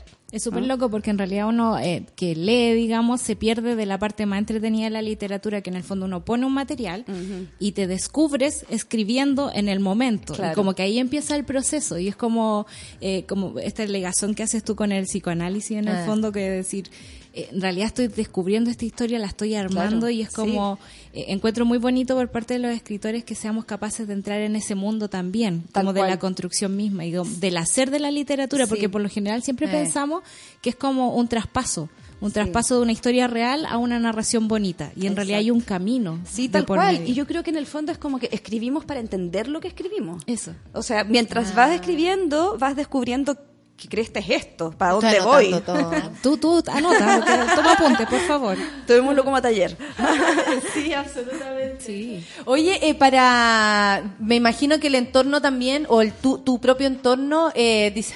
Sacó otro nuevo libro, la Alejandra. ¿Qué, qué- quién saldrá en este nuevo libro? ¿Qué abuelo tendrá que responder ahora? Algo ocurre con eso también, el, el buscar o, o el tener ahí tus dudas, porque, Mm. no sé, uno se mira de chico y en verdad son puras dudas. Como, Sí. esto habrá sido. Los niños o las niñas interpretan y Mm, van interpretando y entienden sí, como sí. entienden, pero entienden a su manera. Y finalmente los adultos también hacemos lo mismo, pasamos por un lugar y creemos haber entendido algo y Totalmente. tal cual como los niños. Entonces, hay algo también ahí como de eh, tú siempre estuviste muy atenta de lo que pasaba eh, a tu alrededor, siempre estuviste observando esto o de, o de pronto cuando te viste escribiendo esto vino hacia ti. Yo creo que de chica yo siempre era como súper silenciosa. Nos interesa Y- conocerte también, Alejandra. Te vamos a hacer Un poquito, una, una poquito. trampa, una trampa. No, siempre era súper silenciosa y yo creo que a veces cuando me preguntan como por el origen y cuando empezaste a escribir y todo, yo lo vinculo mucho a como al juego, a lo previo y mis juegos siempre eran juegos en solitario. Bueno, también jugaba mucho con mi hermana, no sabía ofender a mi hermana, pero pero me encantaba ese ejercicio, ponte tú esto de los animalitos de plástico, de jugar e inventar mundos también, otros mundos posibles. Entonces, en el fondo creo que sí había una atención a, a la observación, a lo otro, a lo que estaba ocurriendo también más allá de, de lo concreto. Eh, yo recuerdo que hacíamos muchos esos viajes que en el libro están descritos, pero de otra forma. eh, de ir en citroneta de Santiago a Campana, en este caso, que era el lugar donde nació mi padre. Y en esos viajes que eran, duraban dos días, que era maravilloso para uno como cabro chico, pero también podía ser muy aburrido, lo que quedaba era la lectura y la invención de mundos. po. Sí. Entonces, con mi hermana nos dedicábamos a contar perros. Eh, que veíamos en el camino, pero tú comprenderás que en La Pampa anda a encontrar un perro. Claro, po, la o que ganaba era exacto. afortunadísima. Y obvio que ahí inventábamos cada una mentira, de repente, mira, el perro 420, y no había ni un perro 420. Pero entonces, bueno, creo que siempre era ese ejercicio de la observación, de estar como, no, no, no con un fin predeterminado, pero en el fondo sí muy abierto a que a, la- a- a recibir la- los estímulos de lo, del entorno. Como- Perfecto. Y el estímulo raro también, porque en el fondo es como el lugar del observador no siempre es el que se fija en lo que está pasando. eh, No, tú sí. puedes tener en, el, otro en el- foco. en el relato, digamos, normal, sino que hay, hay otras Sí. cosas que uno se fija. Totalmente, yo creo que sí, estoy muy de acuerdo contigo. En el fondo también escribir es eso, es, es observar y es escuchar. Y es escuchar lo que sale es como lo extraordinario dentro de lo ordinario, ¿no? lo que dentro de la cotidianidad. Hay algo que de pronto se vuelve extraordinario y que puede ser, no estoy hablando de que baje un ovni, o sea, No. algo que se salió de la norma, un, Sí, perro, un perro. un perro que aparece en la pampa, ya eso inmediatamente rompe un orden. Sí, sí. Bueno, el sistema del tacto hizo que tú también descubrieras ciertas cosas a propósito de estas dudas, como Sí. o, o se- te cerraran ciertos cabos, así como decir esto era o por esto es, te abrió un camino. O sea, puede ser que una novela, después de haber escrito varias, te sigan abriendo caminos, sigan pasando cosas nuevas como la primera vez. Sí, absolutamente. Muy, muy como la primera vez. O sea, para mí eh, empezar un texto es siempre ponerte frente a esa página en blanco que va a ser un misterio y que no sabemos a dónde nos va a llevar.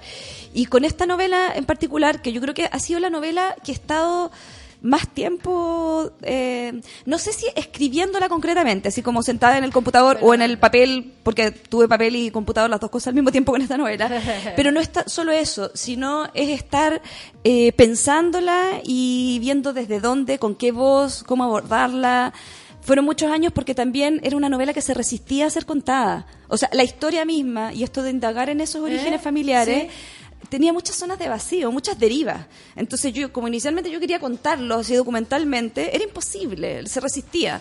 Hasta que en algún minuto asumí que no iba a trabajar con, o sea, que iba a hacer de esa resistencia un material también y trabajar con esos vacíos y no intentar reconstruir el pasado, sino trabajar con la fantasmagoría. Con lo que tengo, claro. Y las fantasmagorías porque son como esas imágenes quebradas que están Sí. ahí. Hay archivos, hay fotografías, hay cuadernos de dactilografía, hay un manual del inmigrante italiano de 1913 y son todas como piezas desarraigadas en el, en el libro. Y me di cuenta cuando estaba escribiendo que estaba escribiendo del desarraigo. Entonces, obvio que estas piezas también eran desarraigadas y que la novela como novela era una novela desarraigada que la llamamos novela como convención, pero Claro, yo creo que tam- claro. eh, es muy limítrofe, eh, es como un Sí, híbrido. a mí como que claro, esta novela tiene, o este libro tiene también otras páginas que van mostrando otras cosas que no lo quiero adelantar para que la gente no se lo pierda, porque Sí. es una sorpresa al leer, siento yo. Total, ¿no? sí, que sí. aparecen esos textos. dis- Sí, distintos. total. Y yo creo que aquí hubo un, un trabajo que a mí me, finalmente lo que decía es como lo que uno descubre. Yo descubrí, descubrí una vez que me relajé con esa, con esos materiales que no iban a poder ser eh, fuentes, sino más bien esto que digo de fantasmagoría, que las, las, las imágenes que había ahí no eran ilustraciones del texto, sino que eran eh, como mm, retazos de, de situaciones que son autónomos también. Y entonces en- en- empezó también otra etapa muy interesante de la escritura que es el montaje. El montaje en términos como plásticos, de dónde pongo esta pieza. Construirlo, claro, como escribir los, los textos y luego ordenar. Exacto, claro. Y me daba cuenta que si movía una pieza para un lado y para el otro, cambiaba completamente el sentido de lo que estaba armando, el sentido del tacto. que, Claro. y que heavy porque puede ser otro libro. Totalmente, sí. El que no lo leyó puede escribir, oye, una cosa ahí que puedes tener. ¿eh? Total. Sí, yo que- quería preguntarte precisamente cómo te sientas a escribir esto. No necesariamente es como me levanto a las nueve y empiezo a escribir. No, sino que ¿qué haces con tanto material que se te resiste? Eh, ¿Cómo lo vas ordenando? Y, Y, el material que se resiste se debe hacer tan Claro, como sí. atractivo y tu Sí, imaginación. totalmente. Sí. ¿Y qué es lo que lo une, digamos? Porque en el fondo debe haber algo que une todos esos mecanismos. mira. Es difícil responderlo porque yo creo que tiene que ver con que últimamente eh, cada vez tiendo más al silencio. O sea, cada vez me seduce más el silencio y lo que se sugiere más que lo que se explicita. Mm. Y cómo puedes decir con menos palabras, con menos significante, más significado en el fondo. Igual es súper complicado en estos tiempos donde estamos todos gritando en Twitter, digamos, Sí. estamos todos hablando y ruido. explicitando todo. ¿Cómo, cómo uno Sí, cómo abstraerte de eso y, y trabajar con, como con la pulpa. ¿Cómo encontrar esa pulpa? Porque finalmente era un poco eso. Y yo creo que fue, sí, fue un trabajo como que los materiales fueron decantando solo una vez que ya me dejé de resistirme a la resistencia. Eh, Claro, tomarlo como un sí. elemento más. Sí, o sea, empecé a trabajar más bien con imágenes, aunque fueran textos de, de palabras, como si cada una de estas imágenes fuera también eh, parte de, esa, de ese artefacto, trabajarlo más como un artefacto. Y ahí sí fue, entonces fue más fácil, porque era el- cuando había algo que reiteraba a los otros, como Eh, para qué. eh. ¿no? Y claro, quedaron muchos materiales fuera que son preciosos y que, y que a lo mejor en otro momento haré algo con esos otros materiales, pero, pero como que no, no quería que hubiera ruido. Perfecto, se llama el sentido del tacto. Y cuando yo leí El sistema. el sistema del tacto, eh, ¿por qué le pusiste así? ¿O, o puede puede explicarle Sí. al público para que también entienda Sí. a lo que va? Mira, hay una cosa eh, literal que el- cuando lo lean la gente se va a encontrar con, con esa cita, que es, eh, yo reproduzco también parte de un cuaderno de dactilografía de uno de los personajes, de Agustín. Y en ese cuaderno que él va ensayando formas de escritura, también va ensayando el- las instrucciones de cómo se escribe bien. Entonces hay un texto que él copia de no sé dónde, que habla de el sistema del tacto como un sistema que te permite poner las manos de determinada forma y que en ese tiempo que lo escribe, que en los años 70, es el más científico para la época. Así lo dice él, porque el sistema del tacto permite que uno... La no- ternura esas cosas ahora. Totalmente. Eso al lado de, de repente hay unas entradas de una enciclopedia que hablan de la computadora como así como ya el gran, gran, gran, gran. Vienen los marcianos. Total. Entonces, bueno, el sistema del tacto se refiere a esa técnica dactilográfica, en primer lugar. Sí, sí. Pero a mí me interesaba todo lo los juegos que puede haber con, con eso del sistema y no del sentido, de hecho, como algo que parece muy técnico, pero el tacto es lo más cercano a nuestros afectos, o sea, de alguna forma el tocarse, y también el tercer sentido que es el tino. ¿no? El, el sistema del tacto como el, el sistema de tener sí, sí, cierto de tener tacto para Exacto. proceder. Y creo que los personajes en ese sentido, eh, hay, hay tres centrales, que es Nelia, que es la como un poco el vértice, y estos otros dos, eh, Ania y Agustín, que son como los de generaciones distintas, pero son dirían que son como los, los hijos. eh, no tienen siempre el tacto adecuado que se les exige en un deber ser. Están más allá de las normativas de género, de familia, eh, de, de cómo comportarse en el trabajo.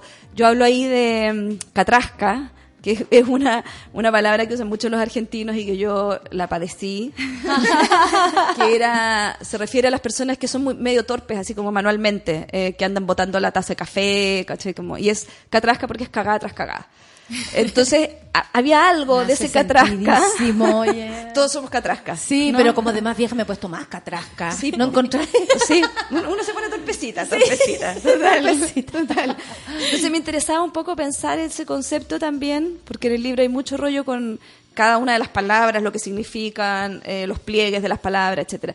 Y como catrascas emocionales o catrascas también en otros planos, es como no, no encajar con lo que se espera de ellos en el trabajo, en la familia, en la maternidad, etcétera. Entonces, también como que por ahí no tener tacto iba por ese lado. Y me hace muy, me hace sentido también en, en, en- en lo chileno, en, en esta forma de, de proceder de pronto que, que eh, se parece al sentido común, que uno dice, Claro. pero ¿cómo no tuvo la forma de, ah, de proceder? Y finalmente es lo que desencadena un montón de cosas. Tal Pero cual. debe haber sido alguna cosa como que estuviera en el aire. Voy a contar algo muy personal, pero hace poco encontré unos cuadernos de mi papá que enfermo ordenado, entonces tenía como toda una planificación, por ejemplo, hoy día me voy a levantar y voy a saludar mirando a los ojos. Hay como una especie de normativa Sí, de, de cómo, manual. claro, de, de- de saberse un poco como tosco y de decir, voy a ordenar este asunto. Qué increíble si uno se agendara Sí, desde, sí. ese- desde, el, desde el del sistema del tacto. Tal Claro. cual. Sí, sí. Bueno, de hecho, hay un- en el, en el libro también eh, un material que me pareció maravilloso cuando apareció, que es eh, un manual del inmigrante italiano de 1913, donde en se reproduce en el fondo las conductas que se esperan de estos migrantes que vienen desde de Italia para que sean seres civilizados y rectos. O sea, en el fondo no se pretendía... Ahí había un- una doble lectura, porque en el fondo se quería poblar el territorio, la consigna era gobernar es poblar de ese tiempo en, en Argentina, y no con la población nativa. pues, O sea, era con estos otros que se los quiere traer bien civilizaditos. Entonces se les da instrucciones de cómo tienen que comportarse, y eso es muy gracioso, pero es muy tremendo también. Muy tremendo, como- sí. claro. Sí. Oye, qué interesante. Bueno, está toda la gente acá eh, muy felices. contenta. Muy con- sí, sí, están llegando que, eh, por ejemplo, la, la Orfe dice todos a leer. Otra persona decía por acá. Eh, ay, espérate, espérate, espérate un poco. Es que decía, Qué quiero leer el libro. Sí, qué entretenido lo que cuenta la autora. Lo que pasa es que nos hemos dado cuenta también que, por ejemplo, y, y lo repito porque me parece que es lo que nos corresponde a los tiempos. El tenerte cerca, al lado, aquí conversando, acerca mucho también la literatura a las personas. Antiguamente Seguro. eran como, no estaban, estaban lejos, En el Olimpo. o en el Olimpo, o frente a la playa. Entonces, no teníamos acceso a quienes escriben, a quienes nos hablan, a quienes nos transmiten eh, imaginarios y nos regalan un momento, como es un libro. Entonces yo agradezco también esa apertura y, y la cercanía que provoca como escribí el manso libro, te voy a decir, porque de verdad leer el libro es un placer. Este libro en particular es un placer. Eh, a mí me, me está gustando mucho, eh, por si acaso. Gracias, gracias. Soy muy fan de este libro. Pero más allá de eso, es bacán tenerte cerca y por eso la gente también empieza como esa mezcla de conectar y, y contigo y con el libro. ¿Pasa algo eso Sí. ahora o no? Como, Mira. como que también la, la figura de la escritora ha ido tomando más fuerza. ¿Sabes que Yo creo que tan pasa, pasan varias cosas ahí. Primero que es como esto de los escritores que bajen del Olimpo, que me parece también algo muy sintomático de, de los tiempos, de pensar también en como ciertas jerarquías que se van quebrando, de no pensar como el intelectual, como una cosa que, que una figura que queda como allá alejada, y pensar que... Y de élite. que- y de, élite, exactamente. Pensar un poco en esa democratización también, en que somos personas común y corriente y que cualquiera en ese sentido puede, puede escribir un libro. O sea, digo que hay ciertas cosas que tienen que ver con formación, con oficio, etcétera, con dedicación, pero, pero que en el fondo no es una cosa que esté allá extraordinaria. Y me, me pasa que de repente visitando colegios, eh, algo que me encanta hacer por lo demás, y, y me he pasado así de regiones y zonas súper apartadas que ven en los libros también una cosa como así súper ultra sagrada. Y entonces ven que va el escritor y una vez me preguntaron si yo estaba viva. O sea, era como, ¿pero ¿cómo? Los escritores, los escritores están muertos. Hay los niñitos, pero, pero usted es la escritora y usted entonces está viva. O sea, bueno, no sé. Porque pasa eso, pues, como esa, esa idea de la literatura como algo súper alejado. Y, Y tú eres periodista. Sí. De, y lo de sigue- deformación, perdón. De deformación, sí. Lo- eh, ¿Hasta qué tiempo No. lo, lo ejerciste? No, sigo, ¿Abandonaste? no, no, lo sigo ejerciendo. Lo, lo que pasa es que lo sigo ejerciendo de una manera así bien, bien particular. O sea, yo escribo críticas de teatro, de repente columnas, crónicas y cosas así, pero Sí. Pero pero sí, para mí es un lugar súper importante. O sea, súper importante porque también es como esa conexión eh, con la realidad real, ¿no? como con el- poner los pies en la Baja, tierra. baja, Alejandra, baja, estamos acá. Exacto, claro. Como la literatura es la fiesta y, y el periodismo el cable a tierra. Ah, perfecto, por eso entiendo que pases de fiesta. Eh, Oye, Alejandra, eh, bueno, este libro va a empezar eh, a circular. eh, ¿Tú para quién lo, lo recomendarías, por ejemplo? ¿Para qué momento? ¿O para quienes se están preguntando? Porque hay libros que caen en un momento preciso de, de la vida, tanto para distraerse como para conectar. Ay, ¿Qué qué, difícil. tú? Mira, bueno, primero, el libro está, está circulando ya desde febrero, llegó en barco. Que me gusta ese, eso, an- Sí. no, pero los libros eh, que qué lleguen en barquito y uno abra la caja. No, y, y y tiene mucho que ver también con que en el libro los Claro. migrantes que llegan en Sí, barco hizo el mismo muy loco. trayecto, el mismo trayecto que los personajes. Qué lindo. Guau. Entonces, mira, no sé, para mí es un misterio en realidad la, la- responder la pregunta es un misterio porque de repente me he encontrado con lectores que no esperaba que, que se encontraran ahí y que de pronto se encuentran, porque supongo que estoy tocando algunas fibras que no tienen que ver conmigo, eh, sino que tienen que ver también con todos estos otros macro temas que están tratados ahí, desde esta sensación de lo del no pertenecer, de ser otros, de ser distintos, que lo puedes leer desde la migración, pero lo puedes leer también desde el género. Y no el sé, peso lugares. familiar y cómo la historia familiar es como que la anduviera y acarreando para el resto Claro. como una maleta eh, que anda contigo y tienes Tal que cual. acomodarla según el lugar en el que habites. Exactamente. Es muy fuerte Sí, sí. eso. ¿cierto? Como el No, qué buena, qué buena la imagen, porque en el fondo es como uno puede decir mi vida cae en una maleta, como estoy livianito de peso, pero también ando con una maleta a cuesta. Como depende cómo lo mires. pues, ¿no? ¿Dónde dejo la maleta? Claro, exacto. Voy a dejar la maleta olvidada un día. Claro, sí, sí.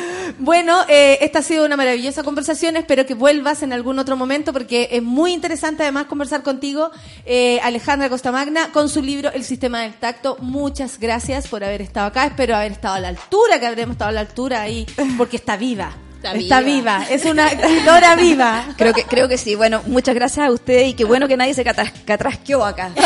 No, pero están todas acá atrás, acá están todos escribiendo. No te preocupes, estamos todas acá. Bueno, gracias a ustedes. Gracias por la conversa, Natalia. y Espero Sol. lo hayas disfrutado. Eh, muchas gracias también a quien la acompaña y nos vamos. Vamos a escuchar música. Esto fue la conversación con Sam Smith. El regalón de Lola Palusa parece, ¿no? Ayer lo escuchamos a Stranger. todo volumen acá. Les gusta, les gusta. Muy bien, me alegro muchísimo. Disfruten entonces. Café con Atenzuela.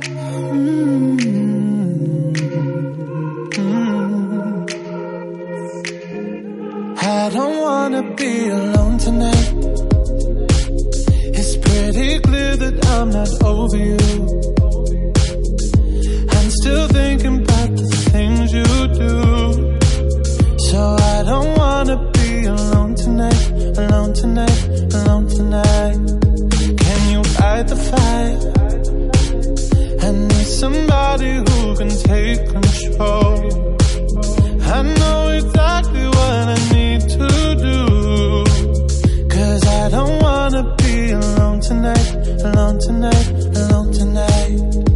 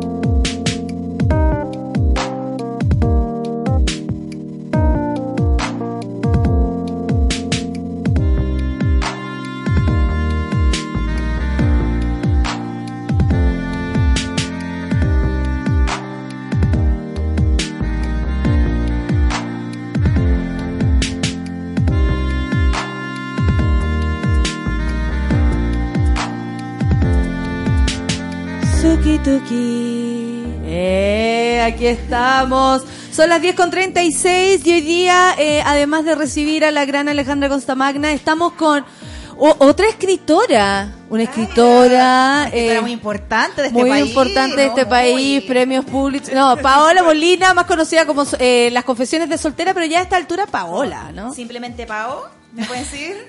Popis, como me decía en mi casa. Hay gente que me dice ¿Popis? Popis me decía. me La. Solte. Una trivia que, sí, si alguien quiere saber ese dato friki que a nadie le interesa.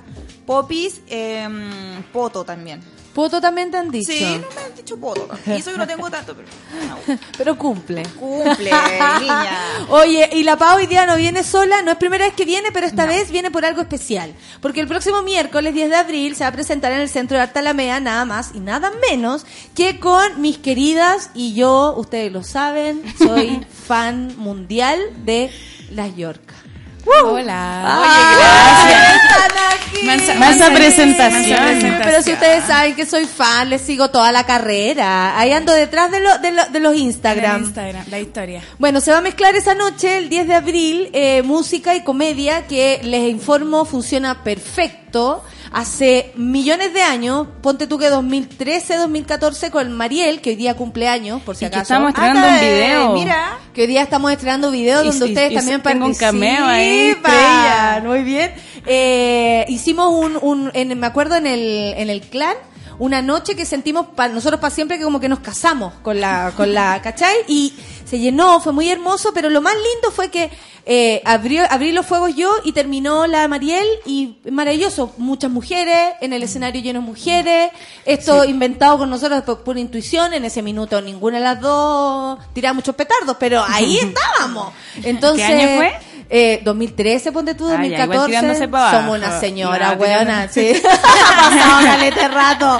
Sí, pues a mí, a mí me parece muy interesante, lo conversábamos ayer con la Pau igual, porque de un punto a esta parte quizás tú eres gran responsable, pero, la, pero el stand-up femenino chileno se ha interesado también mucho en nosotras. Y hemos encontrado un hogar sin querer, somos como de la manada, así como que llegamos el lobito así Sí. a, a- a otro lugar.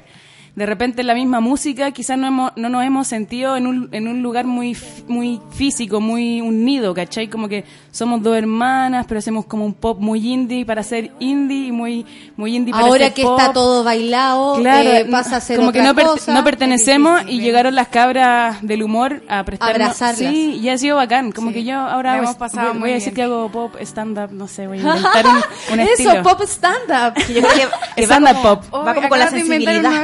Estilo musical. Oye, Pau, ¿y a ti también te pasa algo con la música de las York? Sí, po, es que eh, una vez con el productor, hace tiempo que me dijo, oye, ¿por qué no hacías un show con algún músico? Y dije, sí, pero es que a mí me da cosa, como... pero fue como, ¿ya con quién te gustaría? Yo como con York, es que, weón, siento que son como emo, en el sentido como de- el tipo de letra, como ese emo. tipo de... como de desamor también y de un poco de esa ansiedad amorosa y todo eso, como que me identificaba para el pico. ¿Tú has escuchado el cover de la Natalia con la Mariela? Una tarde. Ese una se tarde. viene ¿Qué ahora? ¿no? Fue, fue maravilloso. Me arreglaste la semana. Sí. Estábamos así como. Cantamos la en un Natalia patio. subió un video cantando un tema de nosotras. Fue maravilloso. Oye, eh, bueno, es bonito esta, esto, esta complicidad que se empieza a armar entre mujeres, básicamente. Creo que todas las mezclas valen. No Mm. sé qué va a pasar mañana, por ejemplo, y cómo nos vamos a ir mezclando, pero siento que podemos reunir más y más eh, eh, eh, cualidades, ¿cachai? la que canta, la que hace el, Sí. el afiche, los afiches de ustedes. Tengo que decirlo también que me gustan mucho. Ah, buena, bacán. Eh, hay No, hay cata. artistas en todos lados. Sí, es que yo siento que ahí quizás compartimos algo, y es que el stand-up y la música, por lo menos que hacemos nosotras, yo creo que la gran mayoría también, habla de experiencias personales, habla de quiénes somos, de dónde somos, para dónde vamos, Eh, es, es un- es una, es bien biográfica, entonces yo siento que ahí coincidimos y ahí estamos en la misma, pues, Y el desgarro del stand-up, pues, bueno, Sí. porque Sí. nosotras Igual nos, ponemos en, en evidencia y las canciones también. Sí, sí, eso sentía también que en el fondo las dos como que hablábamos como desde un diario de vida y como de esas vulnerabilidades, como desde ese lugar como muy muy piscis yo siento igual. Yo tengo, yo tengo igual esa cuestión.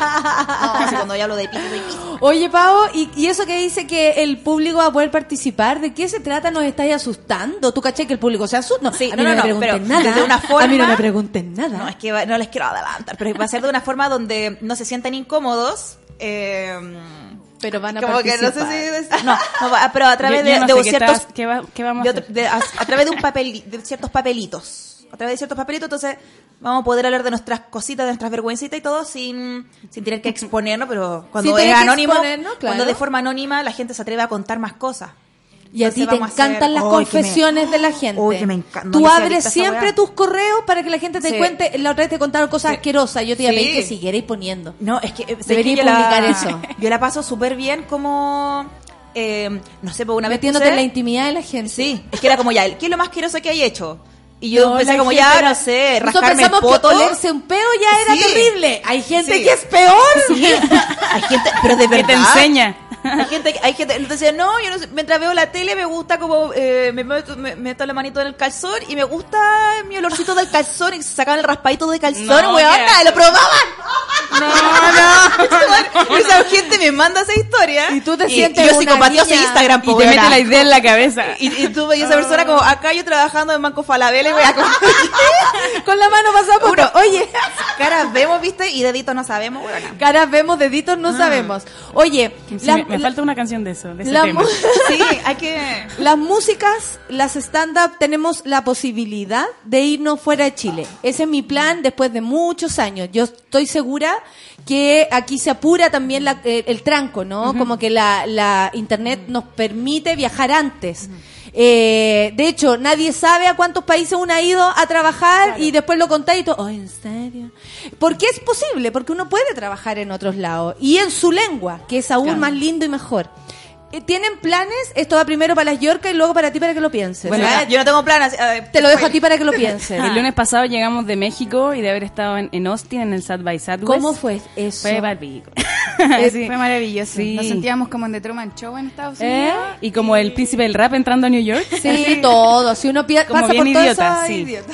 Pero fue muy bacán porque primero fuimos a un país en donde no hablamos nuestro idioma. Estuvimos practicando ahí antes de irnos para allá, el show en inglés. Nada salió como lo ensayamos. Ahí ensayaron así, hi.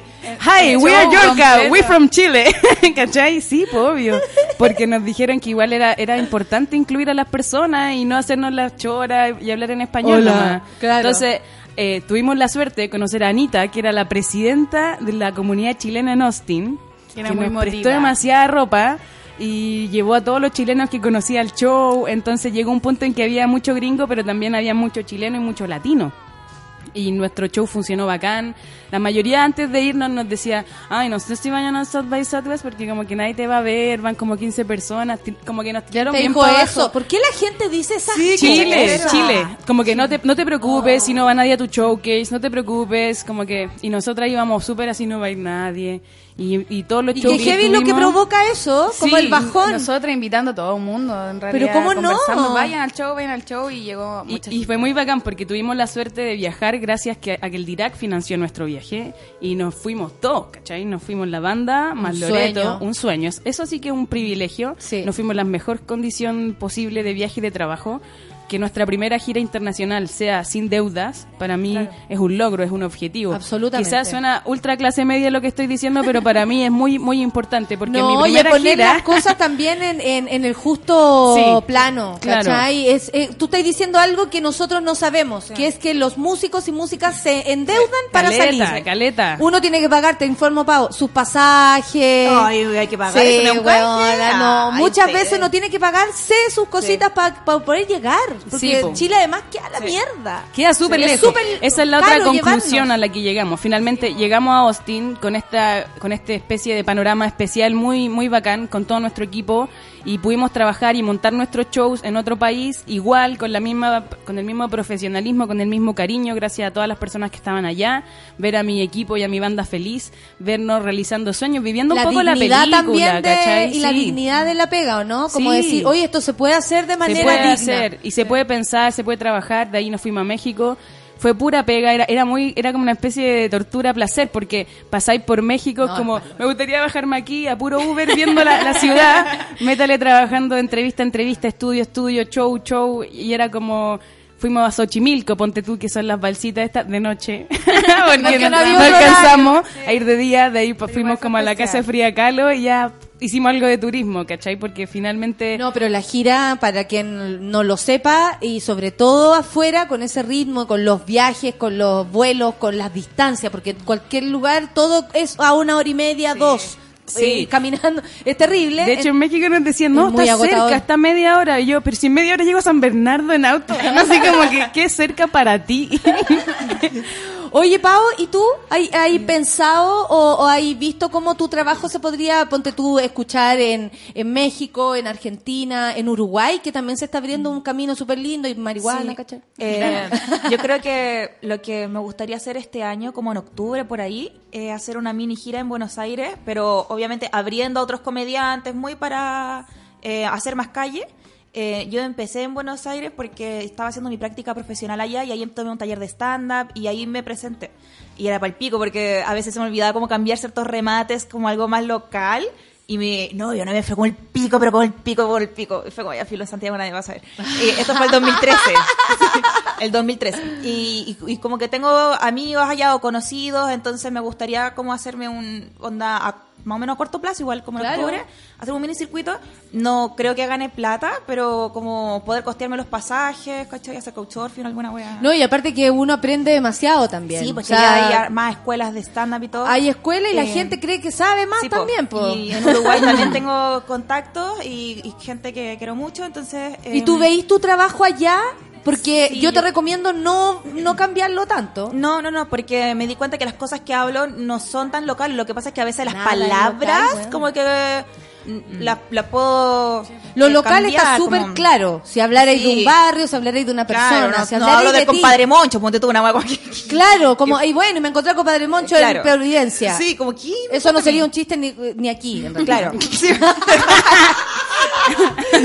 Entonces, sí, Ojalá po. suceda. Yo creo que no, no hay problema alguno, ni con, ni con el lenguaje, que uno cuando ya sale se da cuenta que eh, tu lenguaje es el importante. Sí. Tú, tú Paola. Tu Paola como un lenguaje.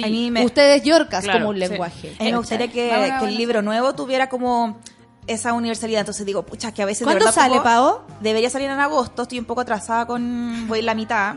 Debería estar terminado, pero. Debería estar escribiendo. Yo debería haciendo esta cosa del stand comedy. Del pero- stand comedy que te distrae. Sí, pero, pero me gusta cómo está quedando. Como que me, Bacán, me río Pao. genuinamente. No, si tú eres además talentosa y trabajadora, que yo creo que claro. en eso comparten acá Sí, ustedes sí, tres. harto en verdad no sé si hay otra fórmula o si me gustaría que fuera otra fórmula.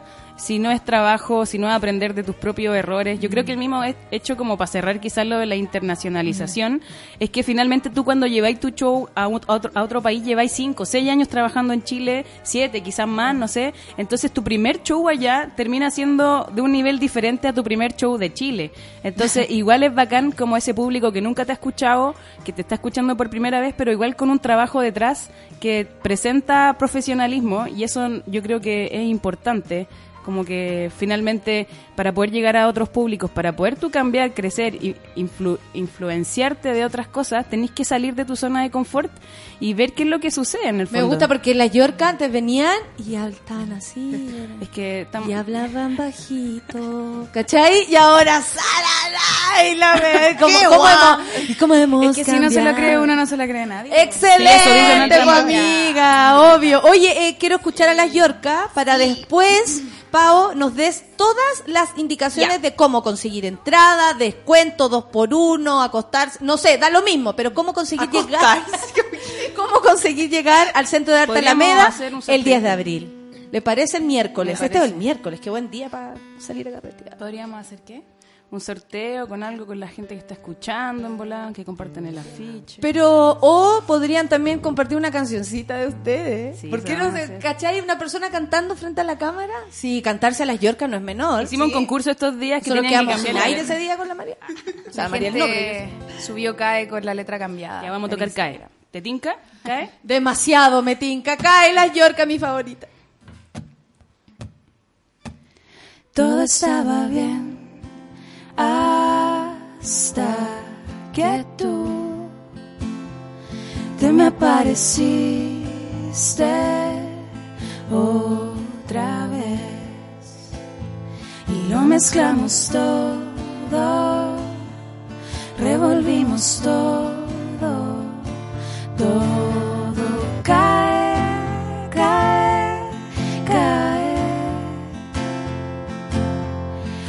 Parece que siento otra vez cómo se revuelve mi querer. Se me inquieta todo, desordena todo, todo cae, cae, cae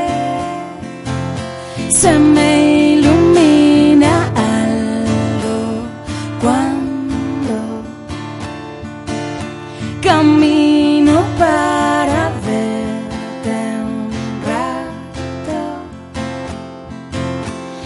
enciende para mí, alumbra para mí, dentro del cuerpo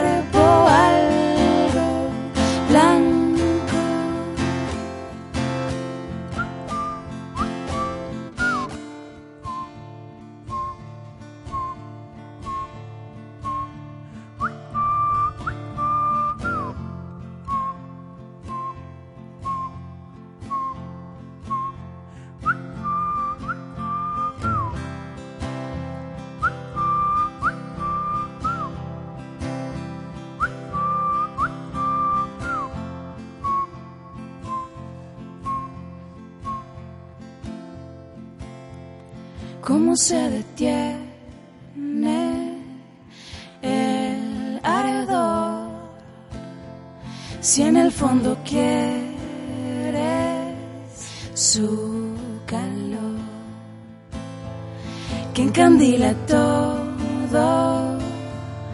Lo destruye todo. Todo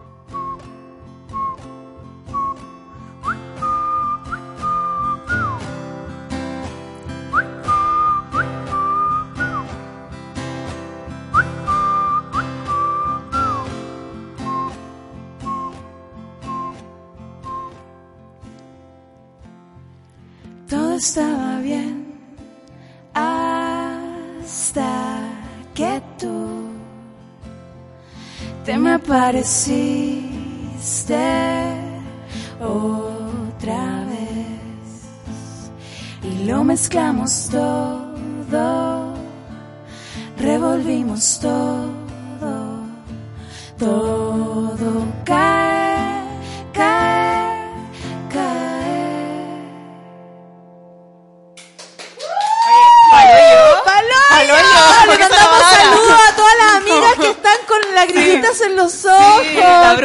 De nosotros nos acaba de escribir como, bueno, la estoy escuchando Esto y la se puso a llorar, bueno. No, y la Orfe dice, entre tanto caos, entre tanta mala noticia, entre tanto que tú salías a la calle y decís, mierda, ¿en qué país estoy?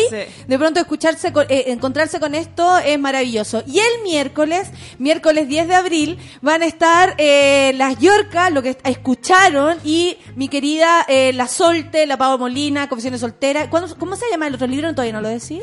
Eh, ciudad- ahí te va a cambiar el nombre. Sí, Ciudad Satélite. Así que un raro el nombre del Instagram que le voy a tener que poner. como- Pero sí, se va a llamar. La ciudad satélite te, se va te a llamar decir Y ahora. Yo soy de Maipú y como que son historias de adultos. Marav- de adulto joven, elegante Adulto, sport. adulto no resuelto. Bueno, de acá Oye. San Bernardo. ah, Eh, acá San Miguel. Es que la canción de ustedes, esa canción es como concho. Es Sí, es que ya estaba todo para la cagada cuando estábamos haciendo ese disco y llegó esta luz de esperanza, es una canción de amor, obviamente, como ¿me voy a meter de nuevo en esto? Sí, sí, lo voy a hacer. Es Vale como la de eso. Y bueno, si la gente claramente no nos cacha, que escuchen nuestro disco Humo, estamos todavía promocionándolo y yo quería agradecer a Súbela, porque nuestro próximo single es Paseíto, gracias a ustedes. Después de ponerla tanto, al final ya la gente como que prende mucho con Paseíto. Empujamos el hit. Empujaron el hit. Quizás podríamos lanzarlo acá. Yo sería El demasiado feliz. El, el 19 es fecha de estreno, así que vamos a estar lanzando esta cancioncita.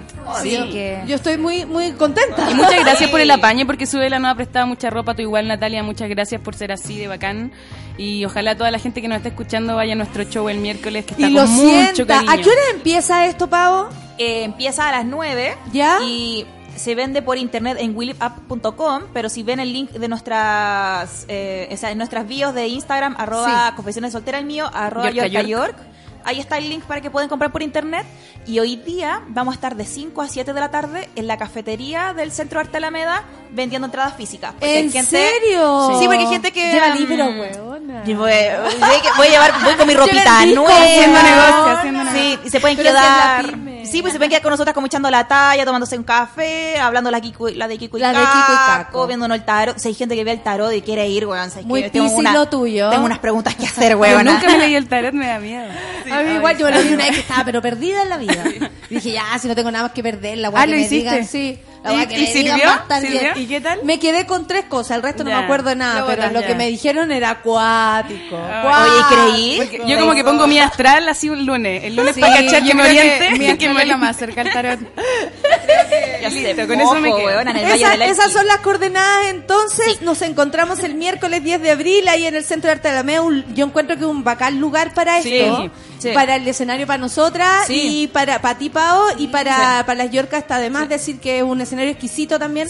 Para compartir, se ve de todos lados, se escucha bien. Y mucho Primer- femenina aparte para que ahí haga, sea la paña real en la praxis. ¿ah? Sí. y de que nos vayan a apoyar. Las, las cosas que habla eh, Yorka, sobre todo en el disco Humo, eh, tiene como una súper buena relación con lo que yo hablo en el stand-up. Entonces, como, y desde formas muy distintas, pues yo hago como desde el humor absurdo igual, pero pero eh, la Yorka es como desde otra estética, en el Claro. fondo es como, son como dolores parecidos, weón. Sí. Hay que cantarle al dolor. Sí, ¿Hasta cuándo vamos a creer que tenemos que ser ganadoras todo el tiempo? Como que si, En mientras base al no- dolor construimos Sí. todo lo demás. La no comedia el es- rollo eso. La comedia es pura. tragedia. Oye, y- y de verdad que vayan hoy día de 5 a 7 en el café. Me encanta esa está modalidad, pegado amiga. Al centro de Arte Alameda. Es que hay harta gente que no tiene como el, la cosita para comprar por internet o le da Claro. paja hacerse una cuenta en Willy para comprar la Claro. entrada. Entonces dijimos, ah, tate. Y vamos a dejar entraditas en la boletería también para que mm, puedan comprar y si van a pasar mañana por ahí, qué sé yo. Claro, además en el centro mismo. Sí. Oye, eh, ¿por qué no hay tu arroba también? ¿Mi arroba? Sí, pues yo la otra día la Sí, pues, robé pasteles porque con me parece frambuesa. eso, pasteles La con Daniela digo, frambuesa. La Natalia me sigue en Instagram. Yo la que- sigo para todos lados. Estas que son con esas canciones hermosas, ¿cómo no quieren que uno ande detrás de ellas, escuchando? Lo que pasa es que nuestros Instagram son como una mezcla, porque el Yorka Sí. es como el de la banda, pero también es de la Yorka. Pero- y, y yo tengo un Instagram que con suerte lo pesco a veces y en realidad damos el de Yorka. Pero Sí. síganme igual si quieren. Pero estamos, estamos tratando de arreglar nuestras, Nunca nuestras sabe, mana, digitales. nunca se sabe, nunca se sabe. No, pero la, la Daniela, eh, eh, lo más importante de la banda, la gente, lo, y lo sabe la gente. ¿Qué cosa? Tú. Ah, tú también. No. Si, si esta cuestión no funciona de a una. No, No, funciona de a una y por eso No estamos aquí las cuatro.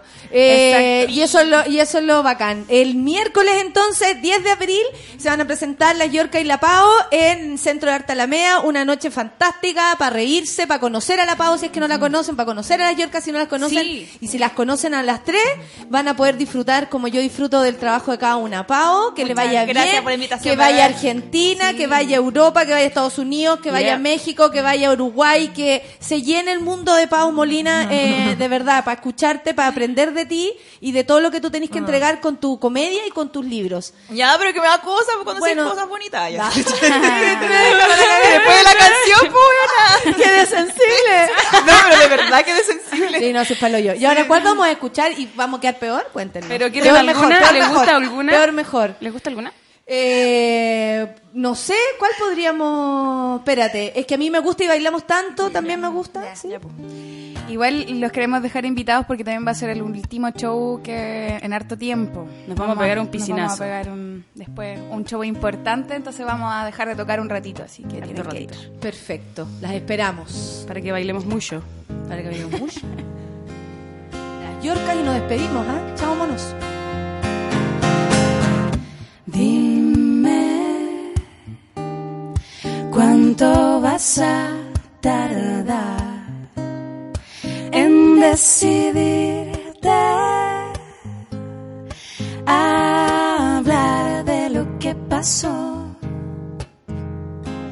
Triste. Se vuelve la verdad. Y resistirse ser peor. Y bailamos tanto. Tanto me gustó bailarlo que sigo moviéndome. Todavía se me enredan los pies. Y despedirse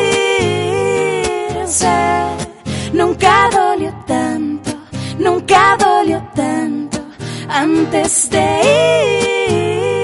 irme. Tanto me gustó bailar a lo Tengo la leve impresión de que extinguirse quizás nos haga sentir mejor y bailamos tanto, tanto me gustó bailar que sigo moviéndome. Todavía se me enredan los pies y despedirse nunca dolió tanto, nunca dolió tanto antes de irme. Tanto me gustó bailar a lo y despedirse. Nunca dolió tanto, nunca dolió tanto antes de irme. Tanto me gustó bailar a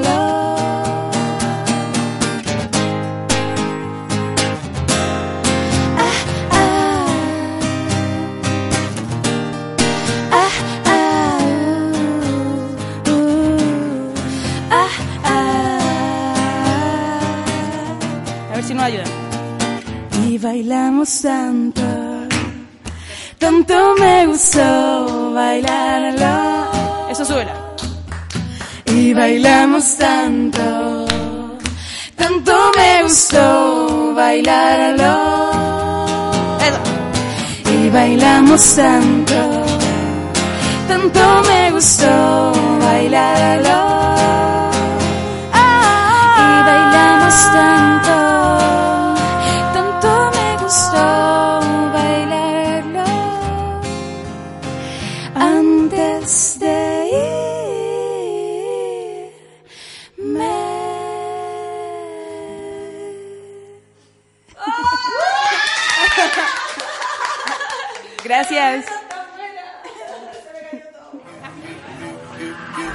Eso fue Café con Nata. Gracias por ser parte de esta comunidad y hacer de Mordor un lugar más apacible. Natalia Valdebenito te espera de lunes a viernes a partir de las 9 de la mañana en el matinal más pitiado de Chile. Solo en Sube la Radio y en otra sintonía.